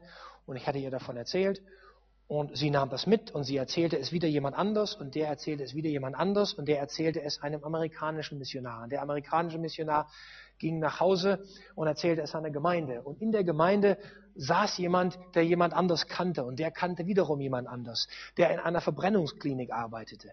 Und letztes Jahr, Anfang letzten Jahres, hat eine Klinik in Kalifornien sich dazu bereit erklärt, diesen Jungen nach Amerika zu holen, dort zu versorgen, zu behandeln, Hauttransplantationen für ihn durchzuführen und komplett alles kostenlos. Und so ist er letzten März mit seiner Mutter nach Amerika geflogen und ist immer noch dort und wird komplett, bis alles soweit in Ordnung ist, dort äh, behandelt. Und wahrscheinlich werden sie dort auch bleiben und werden wahrscheinlich sogar vielleicht gar nicht wieder auf die Philippinen zurückkommen, sondern werden dort bleiben. Also auch Wege und Gnade Gottes. Auch wenn man nicht versteht, warum musste das passieren. Aber ich habe so im Nachhinein gedacht, habe ich oft der Mutter erzählt, ich, das leider, das Bild ist schon vorbei. Eines ist bewahrt geblieben von diesem Jungen und das ist sein Gesicht. Sein Gesicht war nicht verbrannt. Und ich denke, was gibt es schlimmer, als wenn das Gesicht verbrannt ist? Sein Körper kann er bedecken. Auch wenn alle möglichen Transplantationen mal stattgefunden haben und die Amerikaner bestimmt exzellente Arbeit leisten, wird bestimmt doch der Körper mit Narben hier und da noch vielleicht zu sehen sein. Aber das wird er bedecken mit Sachen, mit Klamotten Und wenn er angezogen ist, wird er eines Tages ganz normal aussehen wie ein ganz normaler Mensch. Sein Gesicht ist unversehrt und er kann ein normales Leben leben. Auch das ist Bewahrung Gottes. Da habe ich so gedacht, der Herr hat mitten im Feuer auch da seine Hand über sein Gesicht gehalten. Auch da kann man immer wieder, nicht wahr, Wunder entdecken, die Gott schenkt. Okay, machen wir weiter. Ähm, noch ein paar Bilder. Äh, auch hier wiederum sehen wir äh, ein Problem, das auch wiederum typisch bei Kindern zu sehen ist. Aus Vitaminmangel krümmen sich die Knochen. Gerade bei Kindern ist das sehr häufig zu sehen, dass die Kinder äh, ganz schlimme Knochenverkrümmungen haben. Auch das wiederum könnte alles mit Vitaminen ähm, äh, versorgt werden. Wenn man den Familien Vitaminen zur Verfügung stellt, dann würde all dieses nicht passieren und diese Kinder ähm, müssen da nicht drunter leiden. Und wir natürlich versuchen, so viele äh, Vitamine natürlich äh, immer wieder zu geben. Ähm, und äh, ja, aber da wir ja komplett oder der ganze AVC und unsere Arbeit natürlich alles sich aus Spenden finanziert, kann man natürlich immer nur das tun, was man, was man hat. Was man äh, äh, hat, kann man geben. Und äh, Gott gibt auch immer wieder Menschen aufs Herzen, auch das mit zu umsorgen. Hier sind wir dabei, äh, ganz normale allgemeine Behandlung zu, zu tun. Auch das äh, Bild, äh, ein, ein Bild, wo wir vor kurzem das aufgenommen haben. Mach mal weiter. Kleine Operationen werden durchgeführt, die wir äh, im Urwald machen können. Wir können natürlich die Patienten nie so in einem Krankenhaus behandeln, aber auch hier im Urwald können wir kleinere Operationen durchführen. Hier haben wir zum Beispiel einem, einem Mann, der hatte eine Zyste, der war so groß wie meine Faust an seinem Po, äh, aboperiert, mitten im Urwald, rundrum, nicht wahr, ein paar Tücher. Und auch da erleben wir einfach, wie Gott unwahrscheinliche Heilung schenkt wie, wie es, es keine Entzündungen gibt, wie alles, was wir tun, äh, heilt, schnell verheilt, keine, keine äh, Komplikationen, keine, kein gar nichts. Der hat uns hinterher einige Monate später einen Brief äh, zugesteckt, wo er sich bedankt hat, dass er, er wieder sitzen kann. Und äh, äh also auch da immer wieder erleben wir Bewahrung Gottes. Machen wir weiter. Einfach durchklicken okay, jetzt kommt noch unser Zahnarzt, auch den haben wir immer mit dabei. Wir können natürlich keine Füllungen durchführen, wir haben ja gar keine Maschinen, aber wir können natürlich Zähne ziehen. Und das kann der Zahnarzt natürlich da, wo es nötig ist. Und das wird natürlich dann auch dort äh, getan, dass dann Zähne gezogen werden. Gerade bei älteren Menschen ist das natürlich ein sehr großer Vorteil, dass man da mal den Zahn, der kaputt ist, den kann man dann ziehen. Und das machen unsere Zahnärzte äh, sehr gut, auch wenn es kein großer Zahnarztstuhl zur Verfügung ist. Ein Plastikstuhl funktioniert auch, äh, aber alle anderen Dinge sind natürlich da. Dann nicht weiterklicken, lass mal bitte. Und dann haben wir natürlich viele Möglichkeiten, mit den Menschen dort ins Gespräch zu kommen. Viele Patienten sitzen und warten, bis sie dann an der Reihe sind. Und äh, wir sitzen mit ihnen, beten für sie, reden mit ihnen, erzählen ihnen von Jesus, erzählen ihnen vom Glauben ähm, und äh, haben einfach Gespräche äh, mit den verschiedenen Leuten. Was auch immer wiederum interessant ist, wir versuchen immer wieder in unser Team auch ähm, Leute hineinzunehmen, die nicht immer gläubig sind. Also nicht alle Krankenschwestern, nicht alle Ärzte sind gläubig. Auch bewusst, weil wir dann mit ihnen auch im Gespräch kommen wollen und äh, ähm, sind sehr dankbar auch, wo wir dann mit den einen oder anderen im Gespräch sein können. Hier oben rechts haben wir äh, ist nicht schlimm. Hier oben rechts hatten wir einen, einen, einen Geschäftsmann dabei, den hatten wir eingeladen, äh, der auch immer mal gespendet hatte äh, für Medikamente. Und wir haben gesagt, komm doch mal mit. Und äh, man konnte gut mit ihm auch über Glauben reden und konnte ihn ermutigen. Und äh, äh, über die Jahre übrigens äh, hat er sich bekehrt und er ist weiter einer der, der immer mal wieder mitkommt und sogar auch die Arbeit mit unterstützt. Also auch da schenkt Gott Möglichkeiten, die auch uns zum Segen werden. Mach mal weiter. Okay, klick einfach durch. Dann kommt die Apotheke, wo Sie dann die Medikamente abholen können. Und äh, dann, äh, ja, irgendwann gibt es dann noch was zum Essen. Gut, und irgendwann ist natürlich dann abends äh, dann der Tag vorbei.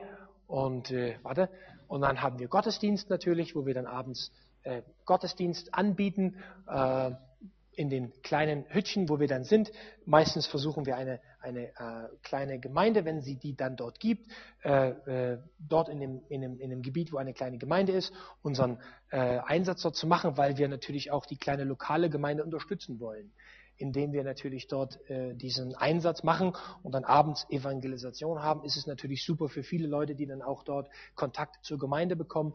Und dann haben wir natürlich abends ähm, Gottesdienst äh, und ja, unsere Leute, die dann am Abend Mittag kommen. Und dann natürlich Aufruf, Leute zum Gebet, dass Leute ihr Leben Jesus geben können. Und wir segnen sie und äh, haben immer wieder erlebt, auch wie Leute ihr Leben neu machen und wie Leute ihr Leben verändern. Dann noch einen kurzen Einblick, äh, dann sind wir schon fertig mit unseren Straßenkindern. Warte mal ganz kurz. Ähm, Straßenkinder gibt es sehr, sehr viele auf den Philippinen. Und äh, wir haben vor einigen Jahren ein, ein Zentrum ähm, gründen können, wo wir äh, mit diesen jungen Leuten, mit diesen, mit diesen Kids wohnen können. Und da haben wir ein Haus gemietet, das hat ungefähr zehn Zimmer. Und da können diese Kinder oder Jugendliche, sind um unterschiedlichen Alters, dort wohnen. Und auch da will ich ein kurze, äh, kurzes Zeugnis erzählen, wie, wie, wie, Gott, ähm, wie Gott seinen Weg mit uns geht. Ähm, wir, wir wollten ein, ein, ein, ein, ein, so ein Zentrum äh, äh mieten, wo wir, wo wir diese Kinder haben können. Und so bin ich über mehrere Wochen durch die Stadt gelaufen und habe ein Haus gesucht, wo wir äh, das mieten könnten. Und viele Häuser, die mir gefallen haben, äh, die, die, die konnte ich nicht bezahlen. Die waren zu teuer. Die wollten 5, 6, 7, 800 Euro monatlich an Miete. Und äh, das war einfach zu viel. Und so habe ich eine längere Zeit gesucht, bis ich eines Tages an einem sehr, sehr ähm, alten Gebäude äh, vorbeigekommen bin und äh, ich schaute mir das an und es war außen, war großes Gebäude, war praktisch zehn Zimmer drin, großen Flur, großes Wohnzimmer, große Küche, vier Bäder, also sehr praktisch für so eine Arbeit, aber einfach alt und kaputt. Konnte man einfach nicht mehr äh, wirklich verwenden. Und dann stand ich vor der Tür und der Geist Gottes sagt zu mir, Carsten, das ist das Haus, das sollst du mieten. Und dann habe ich gesagt, aber Herr, das Haus ist so alt, das ist so, so kaputt. Wie sollen wir dieses Haus jemals äh, äh, hin, wieder hinbekommen? Und, äh, aber der Herr hat gesagt, nein, das ist das Haus. Und dann habe ich ein bisschen äh, äh, überlegt und habe noch ein paar Tage drüber nachgedacht und dann äh, ist mir äh, zu Ohren gekommen, dieses alte Gebäude war das Gebäude, was vor 20 Jahren mal Jugend mit einer Mission gehörte. Das war mal eine alte äh, äh, Mission Base von Jugend mit einer Mission. Das hat Jugend mit einer Mission mal gemietet gehabt für viele, viele Jahre. Mittlerweile sind sie umgezogen und es lag dann leer die ganzen, ganzen Jahre. Und dann habe ich, so hab ich so in meinem Herzen gesagt, okay Herr, dann, dann wollen wir das mieten. Aber es war schon ein großer Glaubensschritt, weil das bedeutet ja auch, wir müssen das gesamte Haus renovieren. Wir müssen das hier alles hinbekommen. Und ähm, da war ich noch nicht so im Frieden und betete für einige Tage noch, aber irgendwann sollte ich ja nur diesen Vertrag unterschreiben, diesen Mietvertrag unterschreiben. Und ich hatte keinen so richtigen Frieden, diesen Mietvertrag zu unterschreiben und habe immer die Tage aufgeschoben und habe gesagt, Herr Jesus, ich kann das nicht, ich muss das nochmal von dir bestätigt bekommen, dass das wirklich von dir ist. Mir ging es so ein bisschen, ich war wie dem Gideon, ich war, äh, der Herr hat ihn berufen, ihn gesandt, aber er brauchte noch so ein bisschen die Ermutigung. Und so ging es mir auch. Und ähm, so betete ich ein paar Tage, aber dieser Frieden kam einfach nicht in mein Herzen. Und ich habe das dann nicht unterschrieben und habe gesagt, okay Herr, ich mache jetzt gar nichts, bis du mir nochmal ganz klar zeigst, dass es von dir ist. Und ein paar Tage später kam eine Mitarbeiterin auf mich zu und sagte, Carsten, in einigen Wochen gibt es eine Missionskonferenz in Indonesien. Fahr doch oder flieg doch da mal hin und äh, das wird dir gut tun, ermutigende Zeugnisse hören von anderen und vielleicht kannst du ja dein, dein, dein Projekt mit dem Haus vorstellen und Leute beten für dich. Flieg doch dahin. Ja, hingefliegt, hinfliegen ist eine einfache Sache, kostet ja viel Geld. Und äh, ich habe versucht rauszufinden, was so ein Ticket kostet, kostete 600 Euro. Und dann bin ich zu ihr gegangen, die Mitarbeiterin hieß Jackie. Ich sage, Jackie, hör zu, ich fliege dahin. Wenn der Herr mir das Geld gibt für das Ticket, fliege ich dahin. Bin ich nach Hause gegangen, habe meiner Frau erzählt, habe gesagt, du, äh, lass uns mal beten, vielleicht ist das dran, dass wir dahin fliegen sollten. Und so knieten wir uns nieder und haben gesagt, Herr Jesus, wenn das von dir ist, dass wir dahin fliegen sollen, dann musst du uns diese 600 Dollar schenken, weil wir die 600 Dollar nicht haben, damit wir dahin fliegen können. Geld war knapp, in der Mission ist es immer knapp. Ich erzähle euch nachher noch eine Situation, wie knapp es ein war. Aber gut, ich erzähle es euch vielleicht vorher, damit ihr es ein bisschen versteht. Wir haben für die ganze Zeit, wir leben ja aus Glauben. Man verdient ja kein Geld. Und äh, wir haben immer alles gehabt, was wir brauchten, aber niemals zu viel. Immer genau, was man so braucht. Nie Mangel, aber auch nie zu viel. Aber es gab auch so Momente, nicht wahr, wo man so nicht wusste, was, wie man so den einen Tag auf den anderen äh, äh, rumbringen soll. Nicht wahr? Es gab Tage, da hatten wir nicht das Geld, um die Briefmarke zu kaufen, um auf den Brief zu kleben, damit wir unsere Gemeinde zu Hause äh, äh, sagen konnten, wir brauchen noch etwas Geld, weil wir Geldnöte hatten. Aber irgendwie hat es der Herr dann wieder getan. Ich erinnere mich an eine Begebenheit, auch das ist ein tolles Zeugnis. Meine Frau und ich, wir sind mit einem Team ganz in den Süden gefahren, nach Mindenau, mussten ein Bootticket bezahlen, haben für das Team bezahlt, Essen bezahlt, haben unser ganzes Geld rein investiert in unser Team, damit wir dann dort evangelisieren konnten. Wir waren dann für ungefähr drei Wochen dort unten, hatten all unser Geld aufgegeben und hatten wir kein Geld mehr. Und dann kam der Tag zur Rückreise und wir konnten uns kein Ticket mehr kaufen, um zurückzufahren, weil wir kein Geld mehr dafür hatten. Wir konnten auch den nächsten Tag nicht mehr Essen kaufen, weil wir kein Geld mehr hatten. Und was tut man in so, so einer Situation? Gut, man vertraut dem Herrn. So haben wir uns hingesetzt, haben gebetet und gesagt, Herr Jesus, wir haben kein Geld mehr. Wir wissen nicht mehr, wie wir äh, uns versorgen sollen. Wir wissen nicht mehr, wie wir weitermachen sollen, aber wir glauben, dass du uns versorgen kannst wir haben nichts mehr, haben wir so dem Herrn ge ge gesagt. Und dann sagt der Heilige Geist zu mir, das stimmt nicht. Du hast noch etwas. Dann habe ich gesagt, ja, was habe ich denn? Dann sagt der Herr, du hast doch dein, oder ihr habt doch eure Eheringe. Die sind doch was wert. Verkauft die. Meine Eheringe verkaufen. Wie geht das denn? Das ist ja schon krass. Und da habe ich gesagt, nein, Herr, mache ich nicht. Sehe ich gar nicht ein. Das sind meine Eheringe. Ich kann nicht meine Eheringe verkaufen. Und sagt der Herr zu mir, wieso? Sind die dir mehr wert als, als ich? Und ich gesagt, gut Herr, wenn ich meine Eheringe verkaufen soll, dann verkaufen wir unsere Eheringe. Habe ich meiner Frau erzählt, die hat das ja, hat der ich ja nur gehört, nicht meine Frau. Bin ich zu meiner Frau gegangen und gesagt, du Schatz, ich denke, der Herr hat uns gesagt, wir sollen unsere Eheringe verkaufen. Nun sagt sie, wenn der Herr dir das gesagt hat, dann müssen wir das tun. Sie zog ihren Ring ab und gab ihn mir. So ging ich in das Geschäft, verkaufte unsere Eheringe, muss ich dazu sagen, die waren nicht sehr viel wert. War billiges Hongkong-Gold. Waren wirklich nicht so viel wert. Hat mich vielleicht 100 Euro gekostet. Aber damals als Missionarin nicht, hat man nicht so viel Geld, deswegen hat man sich billige Ringe gekauft. Aber die 100 Dollar waren gut, die hatten wir.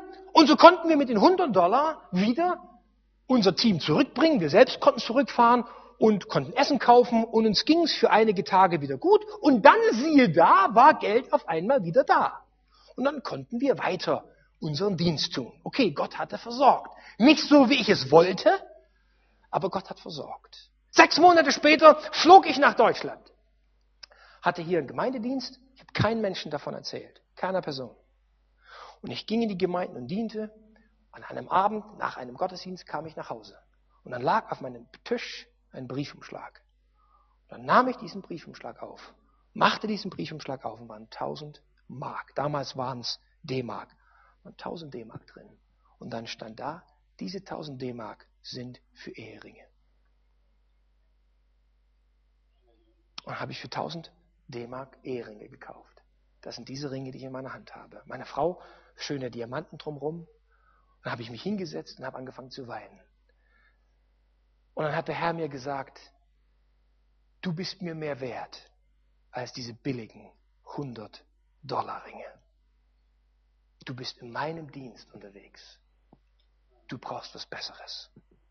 Aber du musstest die erstmal verkaufen, damit ich dir neue schenken konnte. So ist unser Herr. Gott geht mit uns Wege, anders als wir sie denken. Gott hat Wege, die wir nicht kennen. Aber so ist unser Herr. Er nimmt uns, er setzt uns ein, er fordert uns heraus. Und er geht manchmal Wege mit uns, die wir gar nicht gehen wollen, aber sie sind zum Segen für uns. So ist unser Herr. Er ist ein liebender Vater. Er ist ein liebender Vater. Da habe ich es nicht verstanden. Warum soll ich meine Ringe loswerden? Ich bin dankbar, dass ich sie los bin. Jetzt habe ich so wunderschöne Eheringe, die gefallen mir viel, viel, viel besser als diese alten vorher. Und meine Frau viel, viel schönere. Wie wunderbar, nicht wahr, ist mein Herr Jesus Christus. Und ich weiß, die werde ich nicht wieder verkaufen müssen. Wunderbar, den Herrn sei Ehre. Aber damit ihr wisst, wie es uns geht. Wir hatten die 600 Dollar nicht. Aber wir vertrauten dem Herrn, dass er, wenn er das will, dass wir dahin fahren, dass wir sie haben.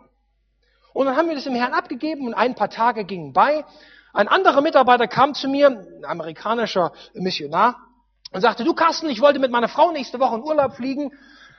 Ich habe zwei Kinder. könnten wir die Kinder bei dir abgeben, dass ihr vielleicht eine Woche auf die Kinder aufpasst, so dass wir mal alleine als Eltern in den Urlaub fliegen können, ohne unsere Kinder.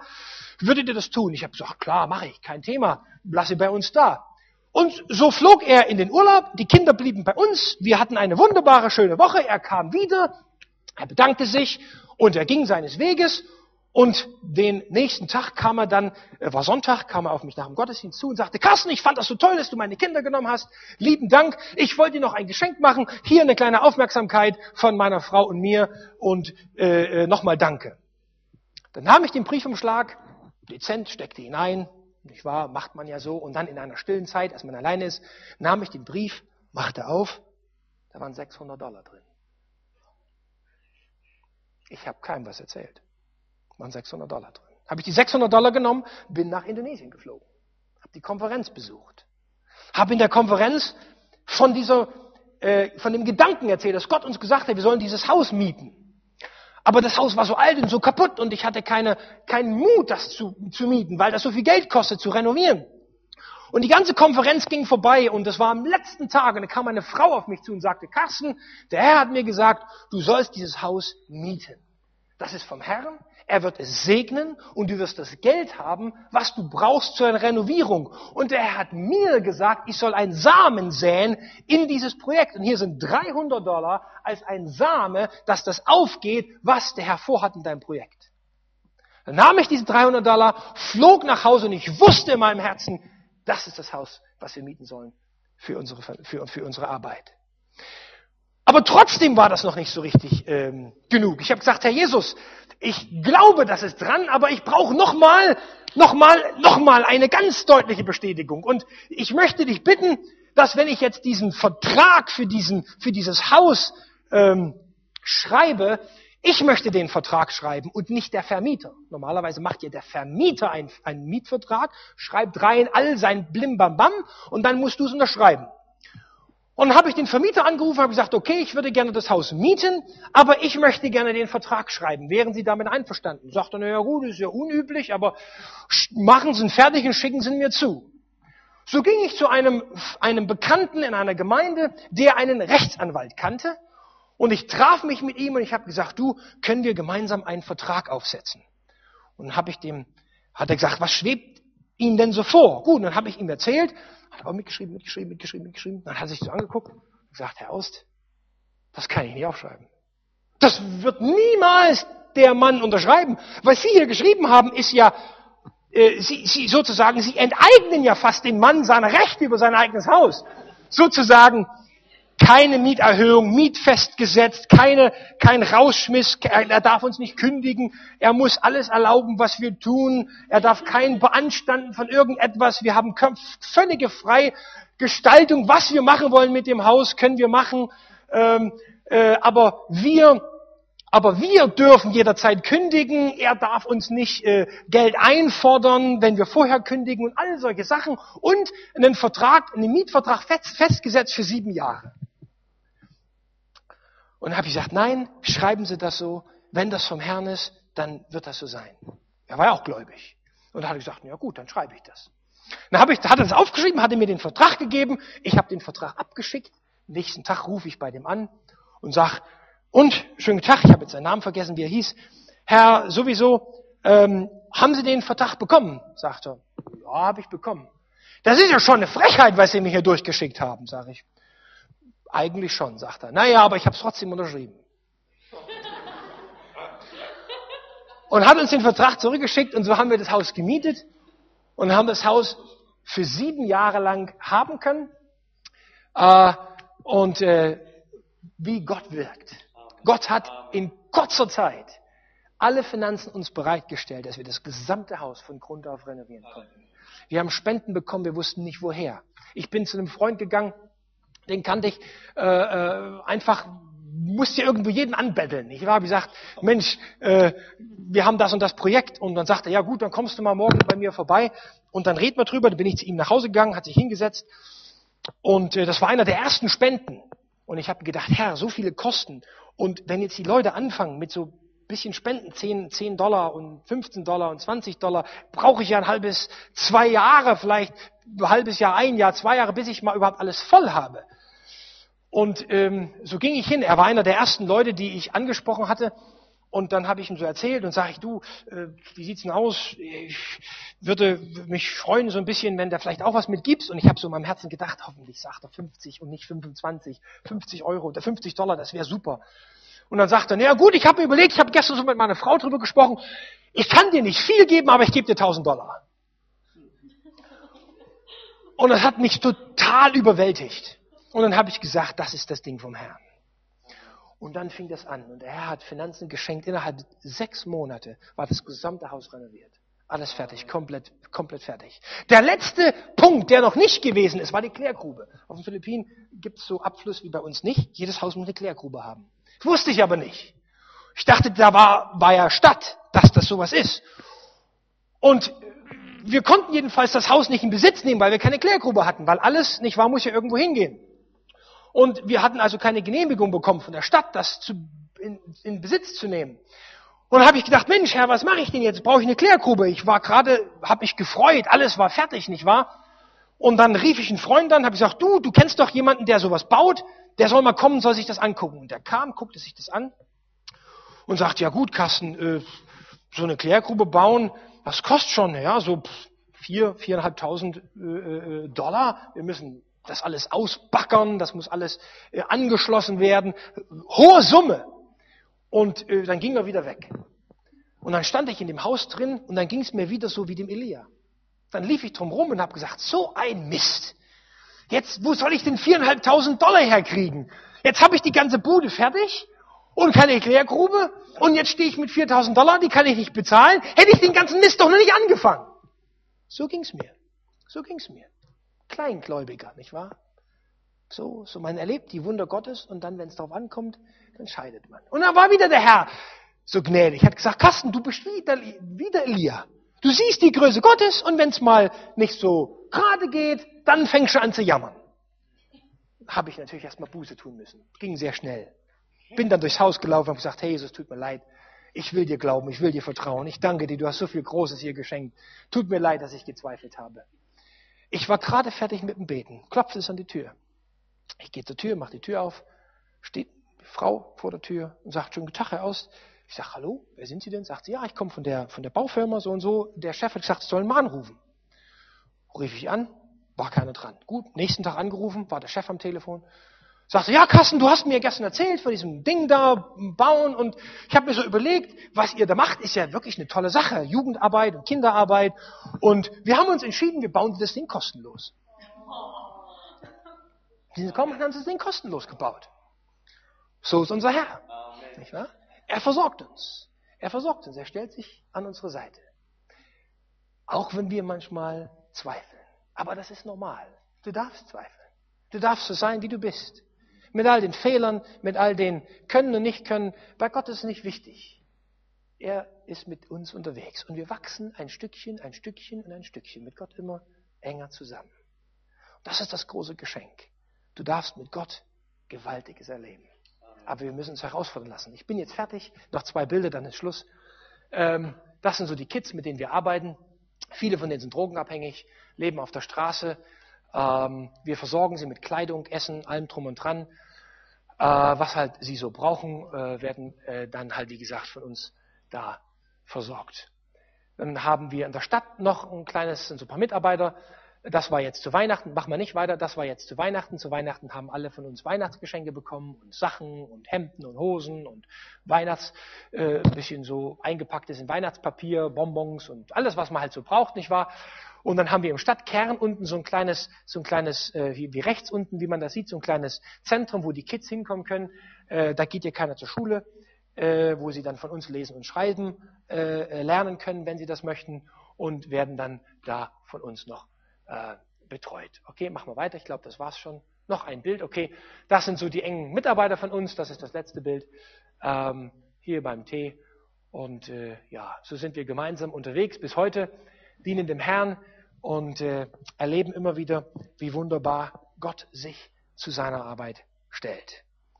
Und mir ist es ein ganz großes Anliegen, dass wir Großes von Gott erwarten in unserem Leben. Gott hat gewaltiges, gewaltige Fähigkeiten. die er uns schenken möchte für den, der sich auf ihn einlässt. Und die Bibel ist voll von diesen Zeugnissen. Gott ist ein lebendiger Gott. Er ist derselbe gestern, er ist derselbe heute und er ist derselbe in alle Ewigkeit. Und er ist es für dich und er ist es für mich. Und du darfst Gott vertrauen. Lass dir das, was Gott hineingelegt hat in deinem Herzen, nicht rauben durch so manche Zweifel und so manche Sorgen und Nöte. Wozu Gott dich berufen hat, keiner kann dich davon abhalten. Er ist mit jedem von uns unterwegs und er ist mit dir unterwegs. Und du kannst Gewaltiges mit Gott tun. Ich lade dich ein. Komm mit. Komm mal mit auf eine Missionsreise. Mach mal Urlaub. Lass mal Urlaub sein. Spar mal ein bisschen Geld. Gib mal weniger hier und da aus und komm mit uns mal mit. Komm mit uns mal für einen Monat auf so einen Einsatz. Erleb das mal. Empfinde es mal. Krieg das mal mit Hand in Hand, wie das aussieht, dort zu sein. Du wirst Gewaltiges erleben. Der Herr hat vieles mit uns vor. Amen. Lass dich rufen.